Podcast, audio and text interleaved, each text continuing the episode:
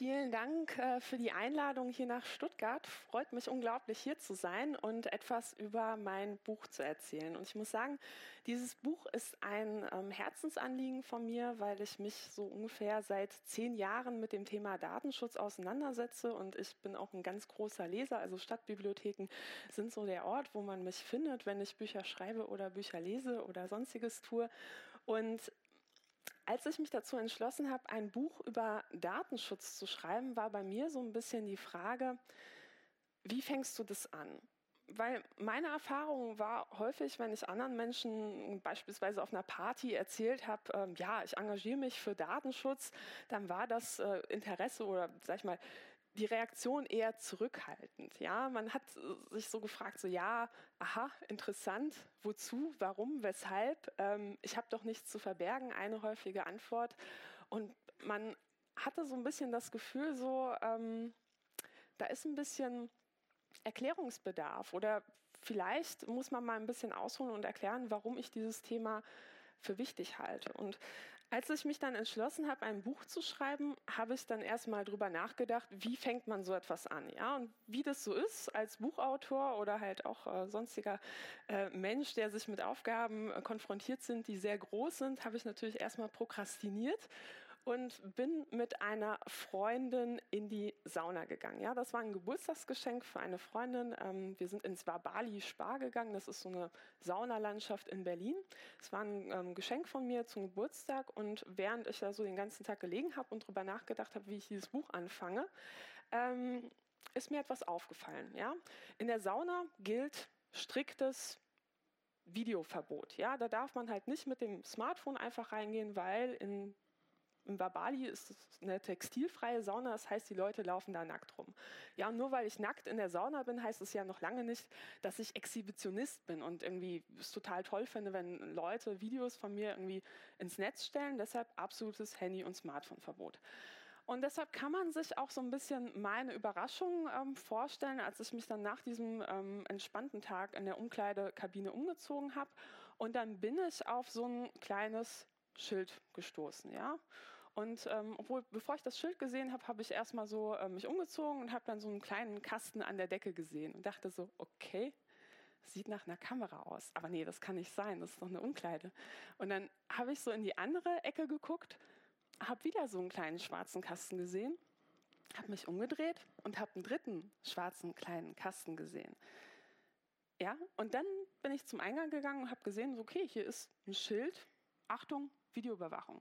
Und auf diesem Schild stand, ähm, man kann es leider nicht so gut ähm, vom Weitem entlesen, da stand, dieser Bereich wird aus Sicherheitsgründen videoüberwacht, die Aufnahmen werden ausschließlich im Schadensfall eingesehen, alle aufgezeichneten Daten werden nach zwölf Stunden gelöscht, nicht einsehbare Kabinen stehen Ihnen in allen Umkleiden zur Verfügung.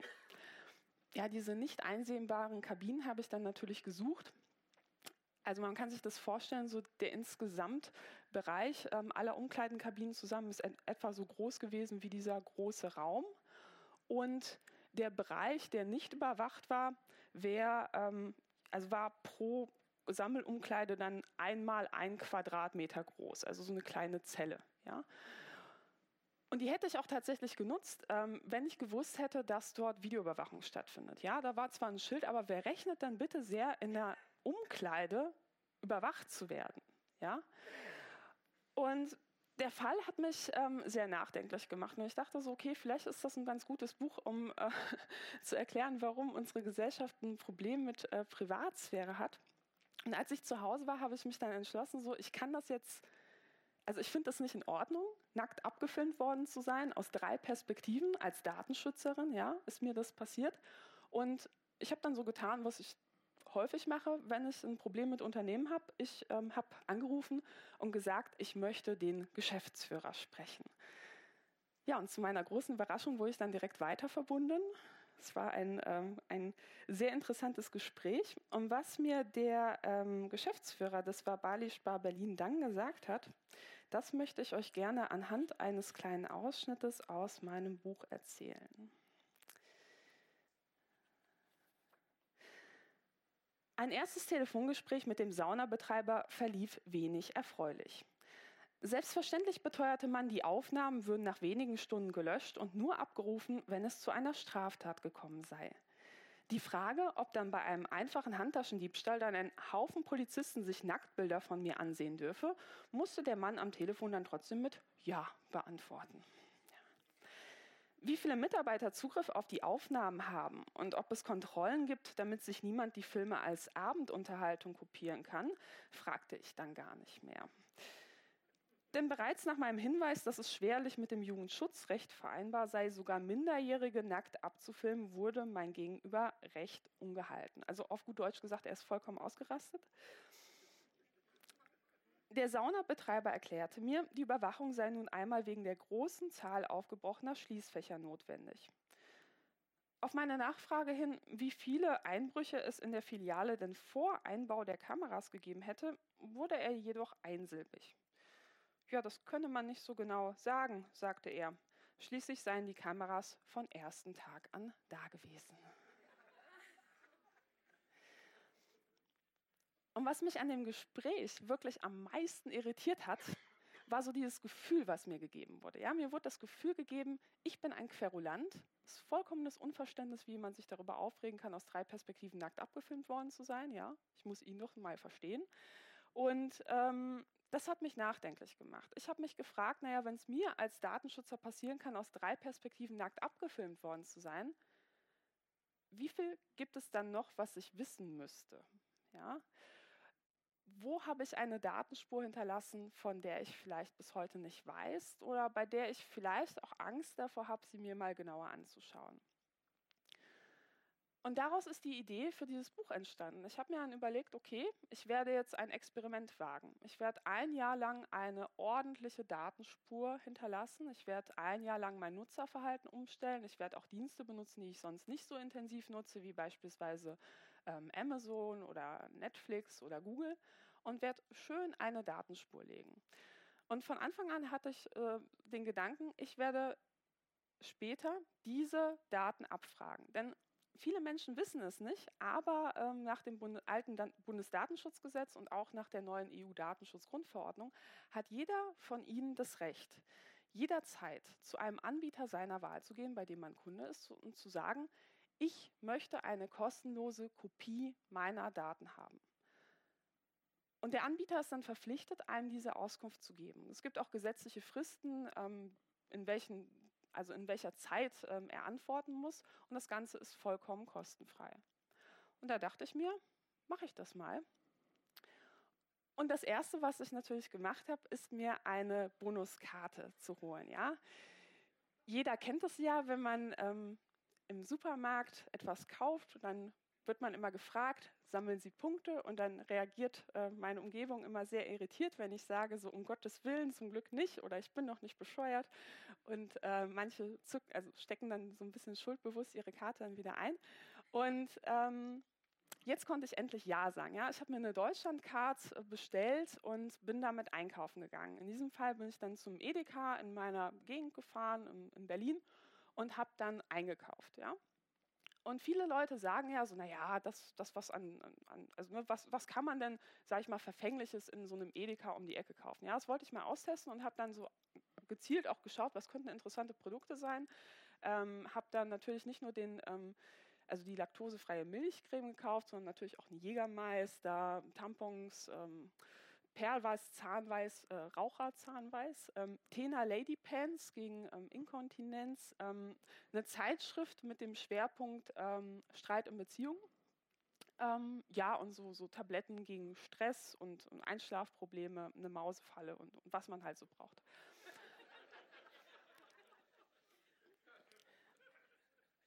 Und nach diesem Einkauf bin ich dann nach Hause gegangen und habe dann so ein paar Tage gewartet und habe mich dann online ins Profil bei der Deutschlandkarte eingewählt, weil ich meine Datenspur sehen wollte. Ja. Das Problem war allerdings, ähm, auf dem Online-Portal der Deutschlandkarte sieht man dann nur, was, also wie, wie viel habe ich an welchem Tag wo ausgegeben. Und das war für mich natürlich erstmal nicht so befriedigend, weil ich dachte, naja, das ist doch nicht alles, was die an Daten sammeln. So, ich möchte sehen, ob die eine Liste haben von allen Produkten, die ich gekauft habe. Ne? Weil es wäre naheliegend, dass sie sowas haben. Und habe äh, mich dann an die Deutschlandcard schriftlich gewendet, habe denen gesagt, so hallo, ich habe äh, hier so eine, so eine Frage, ähm, gibt es sowas wie das Bundesdatenschutzgesetz, Sie müssen mir eine Kopie meiner Daten geben. Daraufhin kam die Antwort, naja, gucken Sie in Ihrem Profil nach. Da habe ich zurückgeschrieben, so naja, ähm, verarschen kann ich mich selber, habe ich nicht geschrieben. Äh, ich habe geschrieben, also juristisch freundlich, so naja, Sie, das sind nicht alle Daten, die Sie haben. Und ähm, hat dann so ein bisschen gedauert. Und irgendwann habe ich dann wieder ähm, Post bekommen und habe diese Liste zugeschickt bekommen. Ja? Und äh, auf dieser Liste sieht man ähm, alle Produkte, die ich eingekauft habe mit dem jeweiligen Artikelcode, mit der Artikelbezeichnung und dann noch so die Kategorie. Man sieht, ähm, wie war der Artikelpreis und dann sieht man in der zweiten Spalte den sogenannten incentivierten Umsatz je Artikel. Das heißt, ähm, also bei der Deutschlandkarte ist es so, dass man nicht für alle Produkte Punkte bekommt. Einige Sachen sind ausgenommen, wie beispielsweise Zeitschriften. Äh, Medikamente sind übrigens auch ausgenommen. Finde ich ja, also klang in den AGB erstmal ganz gut, so aus Datenschutzgründen wäre es ja vielleicht vernünftig. Interessant fand ich allerdings, dass diese mit 0 Euro incentivierten ähm, Sachen trotzdem dann in dieser Liste aufgetaucht sind, was mich dann erstmal stutzig gemacht hat. Und ja, dann habe ich dann gesehen, wie viele Punkte habe ich dafür bekommen. Ähm, 26 Punkte. Das habe ich mal umgerechnet. Also ich habe weniger als ein, 1% Rabatt bekommen auf meinen ähm, Einkaufswert, wobei dieser Rabatt natürlich dann nur in Prämien, die ich wahrscheinlich nicht brauche, ausgezahlt werden kann. Und ähm, ja, habe mir dann so gedacht, okay, die wissen jetzt ganz schön viel über mich. Aber die Frage ist ja, ähm, naja gut, jetzt, jetzt hat man so eine Artikelliste, aber was kann man mit so einer Artikelliste eigentlich an Rückschlüssen über eine Person sich erschließen? Und da habe ich mir überlegt, ähm, ich habe ähm, eine Freundin, die ist zufällig Psychologin. Der habe ich geschrieben, so du Pia, ich habe hier so einen Datensatz und ähm, mal so eine Gedankenspinnerei. Könntest du versuchen, so ein psychologisches Profiling von jemandem zu machen, ähm, der, der, der solche Dinge einkauft? Sie hat zurückgeschrieben, so ja, liebe Katharina, also ehrlich gesagt, von einem Einkauf ist es so ein bisschen dünn. Ne? Aber wenn ich jetzt davon ausgehen würde, dass ähm, diese Person, diese fiktive Person, jeden, jede Woche oder jeden Monat oder regelmäßig dieselben Produkte einkauft, dann könnte ich auch schon überlegen, so wie ist diese Person wahrscheinlich gestrickt. Und ähm, basierend auf dieser Annahme hat sie mir so, ein, so eine kleine Analyse verfasst. Und einen Ausschnitt daraus möchte ich euch gerne jetzt vorlesen. Außer dem Tütensalat enthält der Warenkorb keine frischen Produkte. Die Person scheint ungesund zu leben, versucht aber durch gezielte Käufe das eigene schlechte Gewissen zu beruhigen. Der koffeinfreie Kaffee, Tütensalat oder das natürliche Süßungsmittel Stevia können als Versuch verstanden werden, den ungesunden Lebenswandel zu kompensieren. Die Mausefalle lässt eher darauf schließen, dass es sich um eine wenig gepflegte Wohnung bzw. Person handelt. Insgesamt haben wir es hier vermutlich mit einer psychisch zumindest labilen Person zu tun, die wahrscheinlich einsam ist. Kompensiert werden die Probleme durch Alkohol, Jägermeister, die fehlende menschliche Nähe durch die Katze und den Kauf von gesundheitsfördernden Produkten. Um mehr Gewinn mit dieser Person machen zu können, sollte die psychische Labilität genutzt werden. Die innere Zerrissenheit der Kundin sollte unbedingt aufrechterhalten werden. Aus Selbstzweifeln in Bezug auf Gesundheit und Aussehen lässt sich bei Frauen besonders gut Profit schlagen. Dazu können beispielsweise Newsletter zugesendet werden mit Angeboten wie Jägermeister im Doppelpack und, Pro und Produkten, die Gesundheit und Glück versprechen. Und jetzt fragt man sich ja schon, naja, die Deutschlandkarte hat zum, zum Glück ähm, keinen Raum mit äh, Pias da sitzen, die Psychologen sind und sich im Einzelnen unsere Einkaufsprofile anschauen. Ja? Aber es wäre eine Fehlannahme, davon auszugehen, dass ähm, besagte Newsletter-Konzepte äh, so nicht existieren. In den USA gab es vor einigen Jahren mal einen sehr interessanten ähm, Vorfall, der zeigt, wie viel man eigentlich aus solchen vermeintlich harmlosen Einkaufsprofilen ablesen kann. Ja? Und das Beschämende an dieser Analyse ist übrigens, einige Produkte, die ich für diesen Testkauf gemacht habe, die habe ich wirklich gebraucht. Ich verrate natürlich nicht welche. Und es hat, es hat mir natürlich schon so ein bisschen Gänsehaut ähm, bereitet, zu überlegen, so, okay, was wäre denn, wenn ich wirklich das eingekauft hätte, was ich brauche, ja? Oder was für ein Profil von mir existiert jetzt irgendwo, obwohl ich diese Produkte natürlich nicht brauche. Naja, auf jeden Fall in den USA gab es vor einigen ähm, Jahren so einen Vorfall. Da hat ein ähm, älterer Mann, ein Vater, ähm, wutentbrannt eines Tages bei einer Target-Filiale angerufen und hat ähnlich wie ich dann gesagt, ich möchte den Geschäftsführer sprechen. Ja? Wurde dann auch weiter verbunden und war dann ähm, sozusagen im Rage-Modus und ähm, hat äh, sich beschwert. Ja? Er hat gesagt, was fällt Ihnen ein, meiner Tochter Werbung für Schwangerschaftssachen zu schicken. Meine Tochter ist minderjährig. Wollen Sie sie zu vorehelichem Sex verführen? Ja? Und er meinte damit, also seine Tochter war äh, Mitglied in so einem Bonusprogramm von Target. Target ist eine sehr große Supermarktkette in den USA, so ein Drogeriemarkt, so eine Art DM. Und ähm, ja, sie hat ja diese Werbung zugeschickt bekommen. Und der Geschäftsführer reagierte sehr irritiert, hat gesagt, so ja, es muss ein Fehler sein, das tut uns sehr leid, das wird so nicht wieder vorkommen. Und ähm, es tat ihm aufrichtig leid, deshalb hat er ein paar Tage später ähm, dann den guten Herrn zurückgerufen und wollte sich nochmal entschuldigen, ja, dass es auf gar keinen Fall nochmal vorkommen wird hatte dann aber einen sehr kleinlauten Vater an der Strippe, der gesagt hat, so ja, wissen Sie, ich habe noch mal mit meiner Tochter gesprochen und es stellt sich raus, in meinem Haus sind in den letzten Wochen und Monaten Dinge vorgefallen, über die ich nicht informiert war. Meine Tochter ist schwanger, sie bekommt ein Kind. Es tut mir sehr leid. Ja?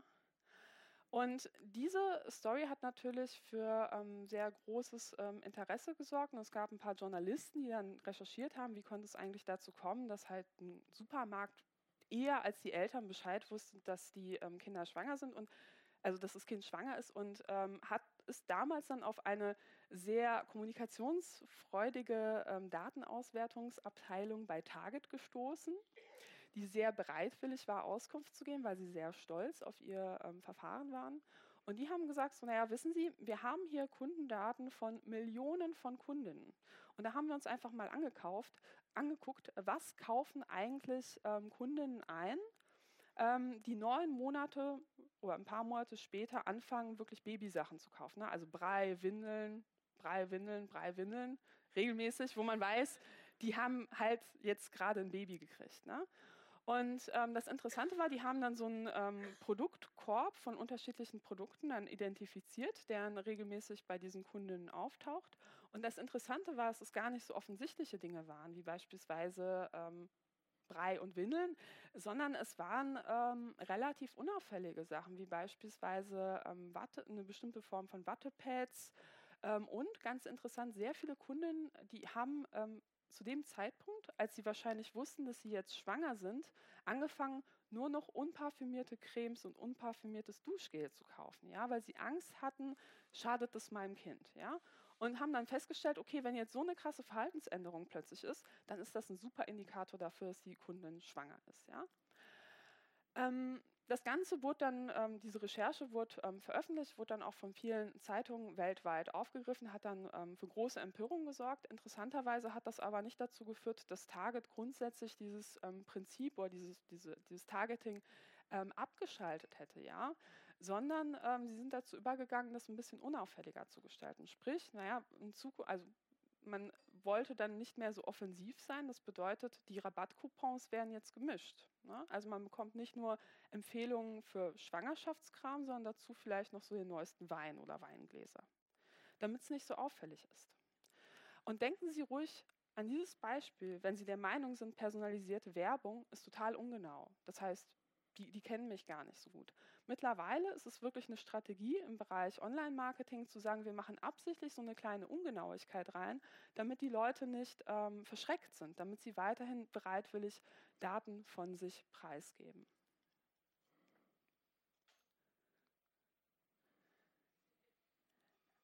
Aber man kann ja sagen, im Vergleich dazu, was online passiert, ist ja der Edeka um die Ecke quasi Kindergeburtstag. Ja? Ähm, wenn der Edeka um die Ecke das machen würde, was online passiert, müsste eigentlich der Auszubildende die ganze Zeit hinter mir herlaufen und mitschreiben, was ich wann aus dem Regal nehme, vor welchem Regal ich stehen bleibe, wo ich länger gucke und wann ich bei der Chipstüte irgendwie auf die Kalorientabelle schaue und es dann wieder zurücklege. Ja? Das passiert beim Edeka um die Ecke zum Glück nicht. Ne? Also wenn ich bei der Deutschlandcard Punkte sammle, dann kann ich mir immer noch überlegen, so bei diesem Einkauf zücke ich nicht meine Karte. Ja? Oder beispielsweise ähm, hier zahle ich lieber bar. Online sieht es anders aus. Und ähm, für mein Experiment habe ich mir auch äh, natürlich überlegt, ähm, meine Amazon-Daten abzufragen und habe angefangen, sehr intensiv Amazon zu nutzen. Ja, ich habe unglaublich viele Bücher gekauft. Ich bin ein großer Bücherfan. Ich habe in der Zeit ungefähr 50 Bücher bestellt. Die meisten davon habe ich auch gelesen. Und ähm, habe auch sehr viel recherchiert. Ne? Das heißt, ich habe nicht nur gekauft, sondern auch mal Sachen verglichen, Rezensionen angeguckt. Und ähm, nach ein paar Monaten habe ich dann ähm, gesagt, ähm, okay, ich möchte jetzt meine Daten abfragen und habe dann Amazon einen Brief geschrieben. Das war dann der Beginn einer ähm, sehr langen und sehr intensiven Brieffreundschaft mit der ähm, Datenschutzabteilung.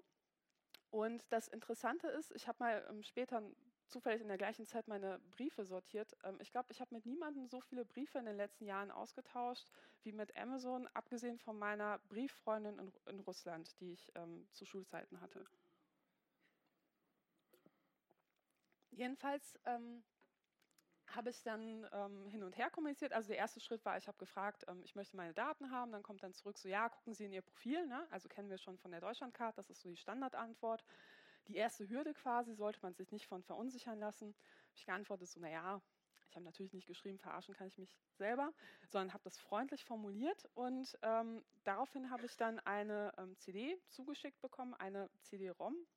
Muss ich erstmal so ein antikes ähm, Datenauslesegerät mir organisieren mit dem ich das dann auslesen konnte. Ähm, und darauf waren dann schon so ein bisschen mehr Daten, aber hauptsächlich auch so ein PDF der Daten, die in meinem Profil sind. Ne? Also auch nicht das, was ich haben wollte. Habe ich denen nochmal geschrieben und gesagt, so naja, also wissen Sie, ähm, das ist sehr merkwürdig, dass Sie behaupten, das wären die vollständigen Daten, denn ähm, was ich gekauft habe, das weiß ich selber. Dafür brauche ich keine Datenabfrage machen. Und sie haben ja so ein interessantes Werbemodell. Wenn man auf Amazon irgendwas anguckt, dann kriegt man ja ein paar Wochen oder manchmal auch Monate später diese Werbe-E-Mails, wo gesagt wird, so wollen Sie das nicht doch kaufen, ne? obwohl man es meistens schon woanders gekauft hat. Und ähm, verraten Sie mir doch bitte, wie Sie das technisch machen, wenn Sie behaupten, nicht, erfassen, nicht, nicht zu erfassen, was ich angeklickt habe. Ne? Das hat dann zu einem kleinen Nachdenkprozess bei Amazon wahrscheinlich geführt. Und ähm, Daraufhin habe ich dann eine weitere CD zugeschickt bekommen.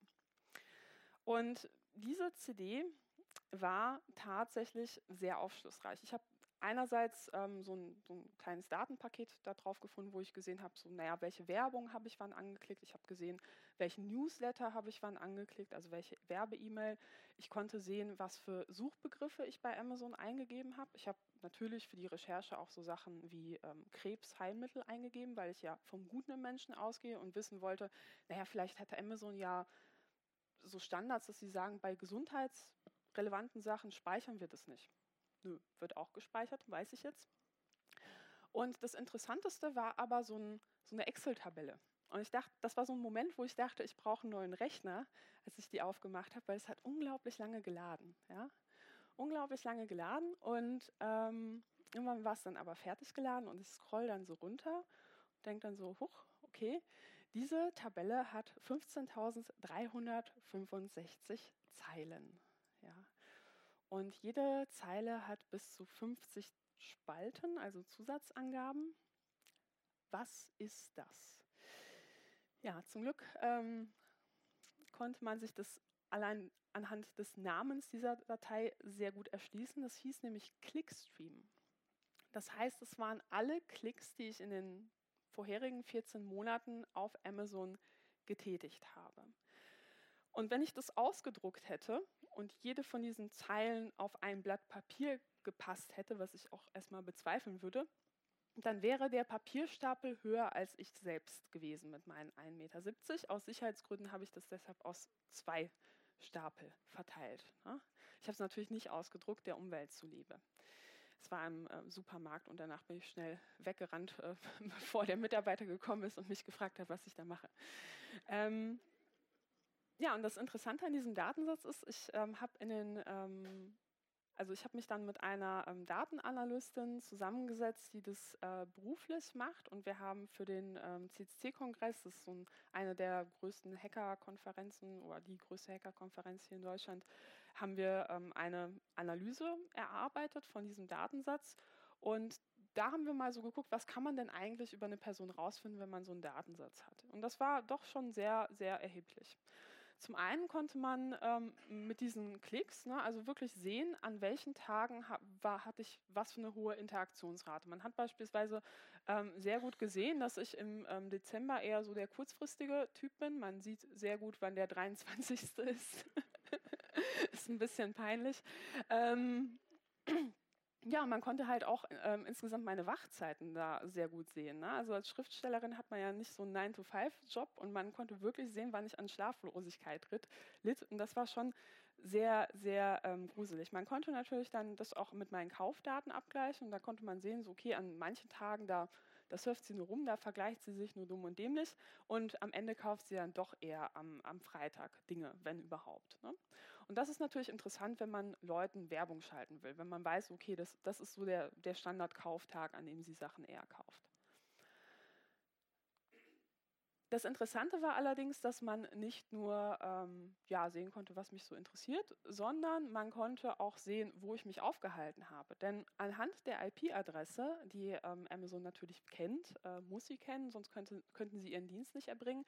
Aber anhand der IP-Adresse kann man auch ungefähr schätzen, ähm, wo ich mich aufhalte, wenn ich keine zusätzlichen Sicherheitsmaßnahmen ähm, nutze. Und die habe ich für diesen Versuch extra nicht genutzt. Und man konnte ähm, da wirklich sehr gut sehen, wann ich äh, gependelt bin. In der Zeit dieses ähm, Versuchs ähm, habe ich in Schleswig-Holstein ähm, ein, ein, Projekt gehabt und bin immer zwischen Berlin und Schleswig-Holstein hin und her gefahren. Man konnte sehen, wann ich in Hamburg umgestiegen bin. Man konnte sehen, wann ich mehrere Tage in Schleswig-Holstein unterwegs war. Man konnte sehen, ähm, wann ich welchen Zug genommen habe. Und das war schon ganz interessant. Man konnte auch ähm, anhand des Datensatzes ähm, ungefähr vermuten, wie oft ich meine Eltern besucht habe. Und das fand ich dann doch schon ähm, sehr erschreckend, weil das ist so eine bestimmte Region in NRW. Ja, das ist zufällig die Region, wo ich auch am 23. meine Pakete hingeliefert habe. Das heißt, äh, man kann sogar daraus ablesen, wo sich jemand ungefähr ähm, aufhält, ja, wenn, er, wenn er in dieser Zeit Amazon nutzt. Und man konnte natürlich auch meine Urlaubsorte sehen. In diesem Fall waren das ähm, beispielsweise die Bahamas und es war Polen, wo, ähm, ich, wo meine Familie herkommt. Und äh, man konnte sogar anhand des Clickstreams ablesen, wo die bessere Internetverbindung ist. Ja? Weil Amazon erfasst nämlich aus, auch wie viele Millisekunden man in, beim jeweiligen Klick braucht, um die Seite zu laden. Ne? Ist natürlich nicht statistisch ähm, einwandfrei vergleichbar, weil es natürlich unterschiedlich große Bilder sind. Aber ich kann nur sagen, ähm, Deutschland hat in diesem Wettbewerb auf jeden Fall nicht gewonnen und ganz besonders nicht ähm, ja, Berlin und Brandenburg. Ja, also Polen, Polen war, die, war die beste Internetverbindung, muss ich sagen. Interessant war auch, dass sich in diesem äh, Clickstream auch Seiten gefunden haben, die überhaupt nichts mit Amazon zu tun haben. Ne? Also jeder kennt so eine Situation, man guckt sich bei Spiegel Online irgendwie eine Rezension an oder halt irgendwie einen Artikel, beispielsweise über das Buch Couchsurfing in Russland und dann klickt man eben auf diesen Amazon-Link. Ja? Zack, ist es im Clickstream gelandet. In meinem Fall konnte ich dann ähm, von mehreren Zeitschriften eben Links sehen und ich konnte nicht nur sehen, okay, die liest Spiegel Online, sondern ich konnte wirklich den Link zu dem Artikel sehen. Und ich finde, das ist schon ähm, sehr übergriffig, denn anhand der Informationen, was ich außerhalb von Amazon lese, äh, kann man ja schon vermuten, naja, wie tickt die ungefähr so politisch? Ne? Also muss ich nochmal sagen, also den Jan Fleischhauer gucke guck ich eher so aus, aus Wutgründen, lese ich mir das manchmal durch. Ja? Also in diesem Fall, ich, ich wohne ja in Berlin, da hat er so ein bisschen über Berlin gelästert. Ähm, naja, aber waren halt auch so Artikel dabei, die wirklich etwas über meine politische Einstellung sagen, beispielsweise über meine Einstellung zu dem Handelsabkommen CETA. So, da konnte ich eben so einen Artikel sehen und ähm, das finde ich sehr interessant und das haben auch viele Leute, glaube ich, nicht auf dem Schirm. Ne? Ist technisch total trivial zu gucken, auch von welcher Seite kommt die, aber dass das systematisch erfasst wird, ähm, das wissen die meisten Leute eben nicht. Ne? Und ich konnte teilweise auch Suchanfragen äh, sehen. Ich konnte beispielsweise ähm, sehen, dass ich an einem Tag nach einem, nachts um, ich glaube, eins oder zwei, ich nach einem Klimagerät, ein mobiles Klimagerät gesucht. Ne? Und dann habe ich mich gefragt, so, was hast du denn da gemacht? das mal mit der Temperaturtabelle für Berlin verglichen. Ja, das war einer der wärmsten Tage bis dahin und mein Schlafzimmer ist halt so eher Sonnenseite. Und ich das halt, fand das halt wirklich erschreckend, was man allein an privaten Informationen daraus über mich ableiten konnte. Und da fragt man sich ja schon, was wäre eigentlich oder was, wie sieht eigentlich jemand mich als Person, der mich nicht kennt, sondern nur diesen, diese Datenspur kennt, diesen Clickstream. Ne? Und ähm, das, muss ich sagen, war die Stelle, an der mir ähm, ja wirklich körperlich schlecht geworden ist, weil ich mir dann überlebt habe, so, ähm, ist es eigentlich ein, Bild, was ich von mir gerne in die Welt setzen möchte? Oder ist mir das überhaupt angenehm? Weil ich muss auch dazu sagen, ich habe dieses Experiment ganz bewusst als Experiment angefangen, aber wie es bei Experimenten so ist, irgendwann blendet man es aus, irgendwann gewöhnt man sich dran, irgendwann gewöhnt man sich dran, dass, dass Amazon die Standard-Suchmaschine für Bücher ist, ja, und irgendwann gewöhnt man sich dran, dass man alles bei Google eingibt, was einem so durch den Kopf geht. Ne? Also man wird quasi so ein bisschen zu, zu Otto-Normalnutzer und wenn man dann so die Spuren davon sieht, dann wird einem schon so ein bisschen anders. Und ich habe mir überlegt, was was wäre denn eigentlich, wenn mir jemand was Böses wollen würde und sich mal so diese Datenspur ansieht? Ne? Beispielsweise eine Polizeibehörde, die denkt so, ja, diese, diese Netzaktivistin, was macht die eigentlich so? Also zunächst einmal würde man sehen, dass ich mich nach Killerspielen erkundigt habe, ja, äh, auch noch, ähm, ich glaube, VR-Spiele, damit es noch so ein bisschen realer ist. Äh, dann habe ich mir ein T-Shirt angeguckt, auf dem steht äh, Chemist only because Superwoman is not an official job title, wo man sich denkt, okay, kann anscheinend Chemie. Habe ich noch so einen verdächtigen Kochtopf äh, mir angeguckt, in der Kombination auch wunderbar. Und dazu eine Sturmmaske. dazu muss ich sagen, es waren tatsächlich mehrere Sturmmasken. Und natürlich habe ich für jeden dieser Gegenstände eine total triviale Erklärung. Ja? Also das VR-Spiel, ich halt, ich wollte mal VR austesten, so als Technikfan ist es halt so. Ähm, das Chemie-Shirt ist, ist, ein Geschenk, ja, so gut wie jeder außer mir in meiner Familie ist Chemiker. Ähm, ja, der Kochtopf ist halt ein Kochtopf und die Skimaske, ja, ist, ist halt eine Skimaske, ja, ist keine Sturmmaske. Und ähm, das weiß ich. Die Frage ist, ähm, weiß es allerdings auch jeder, der sich diese Datenspur ansieht. Ne? Und äh, ich muss sagen, ich habe diesen ganzen, äh, diese Auswertung auch in der Zeit gemacht, als wir diese großen Debatten in Deutschland hatten um die Novelle der Polizeigesetze in Bayern, in vielen anderen Bundesländern, in NRW, wo eben darüber diskutiert wurde, ähm, ab wann die Polizei eigentlich welche Befugnisse hat. Ne? Und da wurde beispielsweise in Bayern die Hürde sehr stark herabgesetzt, dass man sagt, so, naja, wenn eine drohende Gefahr da ist, wenn wir vermuten, dass jemand zukünftig eine Straftat begehen wird, dann können wir schon ähm, sehr viel mehr tun, als wir es bisher tun dürfen. Und da habe ich mich wirklich gefragt, was bedeutet das eigentlich, wenn die Polizei beispielsweise ja, mich aus irgendeinem Grund halt eh auf dem Kieker hätte oder im Verdacht hätte, irgendwas zu machen ähm, und dann halt so ein Profil sieht, ja, da muss man doch eigentlich sofort Zugriff rufen. Ja. Und ähm, da ist mir schon so ein bisschen anders geworden. Und ich muss sagen, ich ähm, schreibe auch viel in meinem Blog über ähm, rechtsextreme Bewegungen und auch ähm, ähm, über ähm, Esoteriker, Verschwörungskram und so etwas. Und ich mir, habe mir natürlich in dieser Zeit die Bücher von diesen Leuten angeguckt. Das heißt, in meinem Profil, anhand meines Profils kann man gar nicht sagen, bin ich AfD-Wähler oder das Gegenteil davon, weil ich eben ganz viele ähm, rechte Autoren recherchiert habe. Ne? Und da muss man sich wirklich fragen, ist mir das überhaupt angenehm, dass diese Datenspur existiert? Möchte ich das? Ja? Ist das gut für unsere Gesellschaft, wenn jeder so eine Datenspur hat? Ich glaube eher nicht. Und das Interessante an Amazon ist ja wirklich, dass, ähm, ja, ich habe diesen Versuch nur für, sag ich mal, das konservative Kaufportal gemacht, quasi Amazon Lite, aber Amazon besteht ja aus ganz, ganz viel mehr Dingen. Ich hätte beispielsweise in Berlin Amazon Now nutzen können, machen halt ganz viele, oder Amazon Fresh, da kann man sich sein Bier gekühlt innerhalb von zwei Stunden an die Haustür liefern lassen, ja.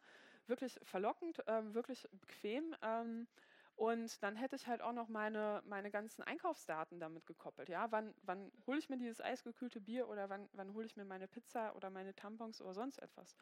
Ähm, das Interessante ist, dass Amazon mittlerweile unglaublich viele ähm, Dienste hat, die, die wir gar nicht so auf dem Schirm haben. In anderen Ländern ist Amazon ähm, sehr stark im Bereich Medikamente. Die stellen ganz viele Generika her, ganz günstig. So, das ist in den USA oder in Großbritannien ist das ein sehr großer Markt. Das heißt, bei einigen Leuten sind da auch ähm, ja, so sage ich mal, gesundheitsrelevante Daten mit, mit dabei. Ne? Und ja, Audible haben wir noch Hörbücher, unglaublich viele andere Dienste.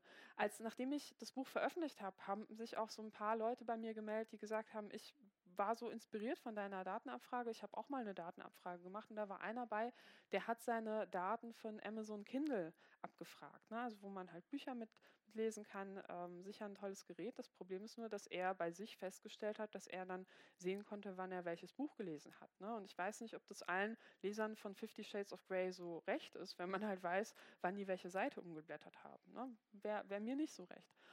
Und ähm, ich finde, da müssen wir dringend drüber reden, ob wir das in Ordnung finden. Weil oft wird uns ja gesagt, so, naja, du, ähm, also bei, bei Facebook oder Google, naja, wenn du für, einen Dienst nicht zahlst, dann bist du halt nicht Kunde, sondern bist du das Produkt. Ja, aber bei Amazon, da zahle ich wirklich für diese Dienste, ja, und ich werde trotzdem komplett durchleuchtet. Und genauso wie beim ähm, Target-Supermarkt muss man sich ja auch fragen, also gut, ich, ich kann aus meinem Clickstream vielleicht Sachen über mich ablesen, aber Amazon kann daraus ja viel, viel mehr ablesen, denn Amazon kann meinen Datensatz ja wieder mit dem Datensatz von 300 Millionen anderen Kunden korrelieren. Die können ja beispielsweise gucken, jemand, der ähm, mein Profil hat, wie geht, also kauft er sich beispielsweise in sechs Monaten einen Scheidungsratgeber oder so. Ne? Also man weiß es nicht. Und ich finde, ich wüsste gerne, in welche Schublade ich gesteckt werde. Ne? Also man kann es so ein bisschen erahnen, diese Schubladen anhand der Kaufempfehlungen. Ne? Also wer sich beispielsweise so eine Feinwaage auf Amazon an, anschaut, weil er vielleicht keine Ahnung, Gewürze abwiegen will, ne? der kriegt dann halt empfohlen, dass er sich Gras oder, oder Kokstütchen ähm, kaufen soll. Ähm, was man auch ganz, ganz gut nachgucken kann, ähm, so Glasschneidegeräte für Leute, die halt gerne so, ähm, ja, gerne Heimwerker Sachen machen. Ne? Also wenn man sich das anschaut, dann kommen bei einigen Produkten dann ähm, Vorschläge, dass man sich halt so eine Sturmmaske kaufen könnte. Ne? Also für, für einen Einbrecher. Und ähm, ich muss sagen, ich wüsste gerne, in welche Schubladen ich einsortiert werde. Und ich, ich würde gerne, also ich wünsche mir eine gesellschaftliche Debatte darüber, ob wir solche Schubladen halt irgendwie gut finden oder ob wir ähm, sie nicht ablehnen. Ja.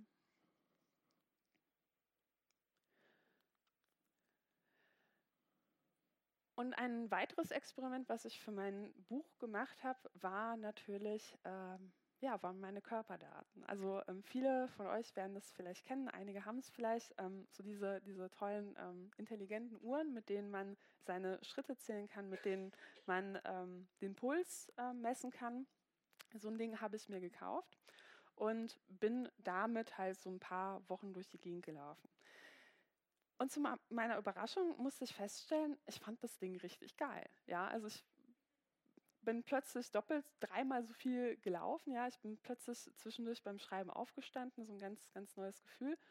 Und ähm, mich hat das wirklich motiviert, ähm, mehr Sport zu machen. Also ich, ich, fand das gar nicht so schlecht. Und das Interessante war aber, dass ich nach ein paar Wochen dann auch wieder so meine Daten rausgezogen habe. Bei vielen Geräten oder bei vielen Apps ist es so, dass man sich die Daten exportieren kann, beispielsweise als Excel-Tabelle.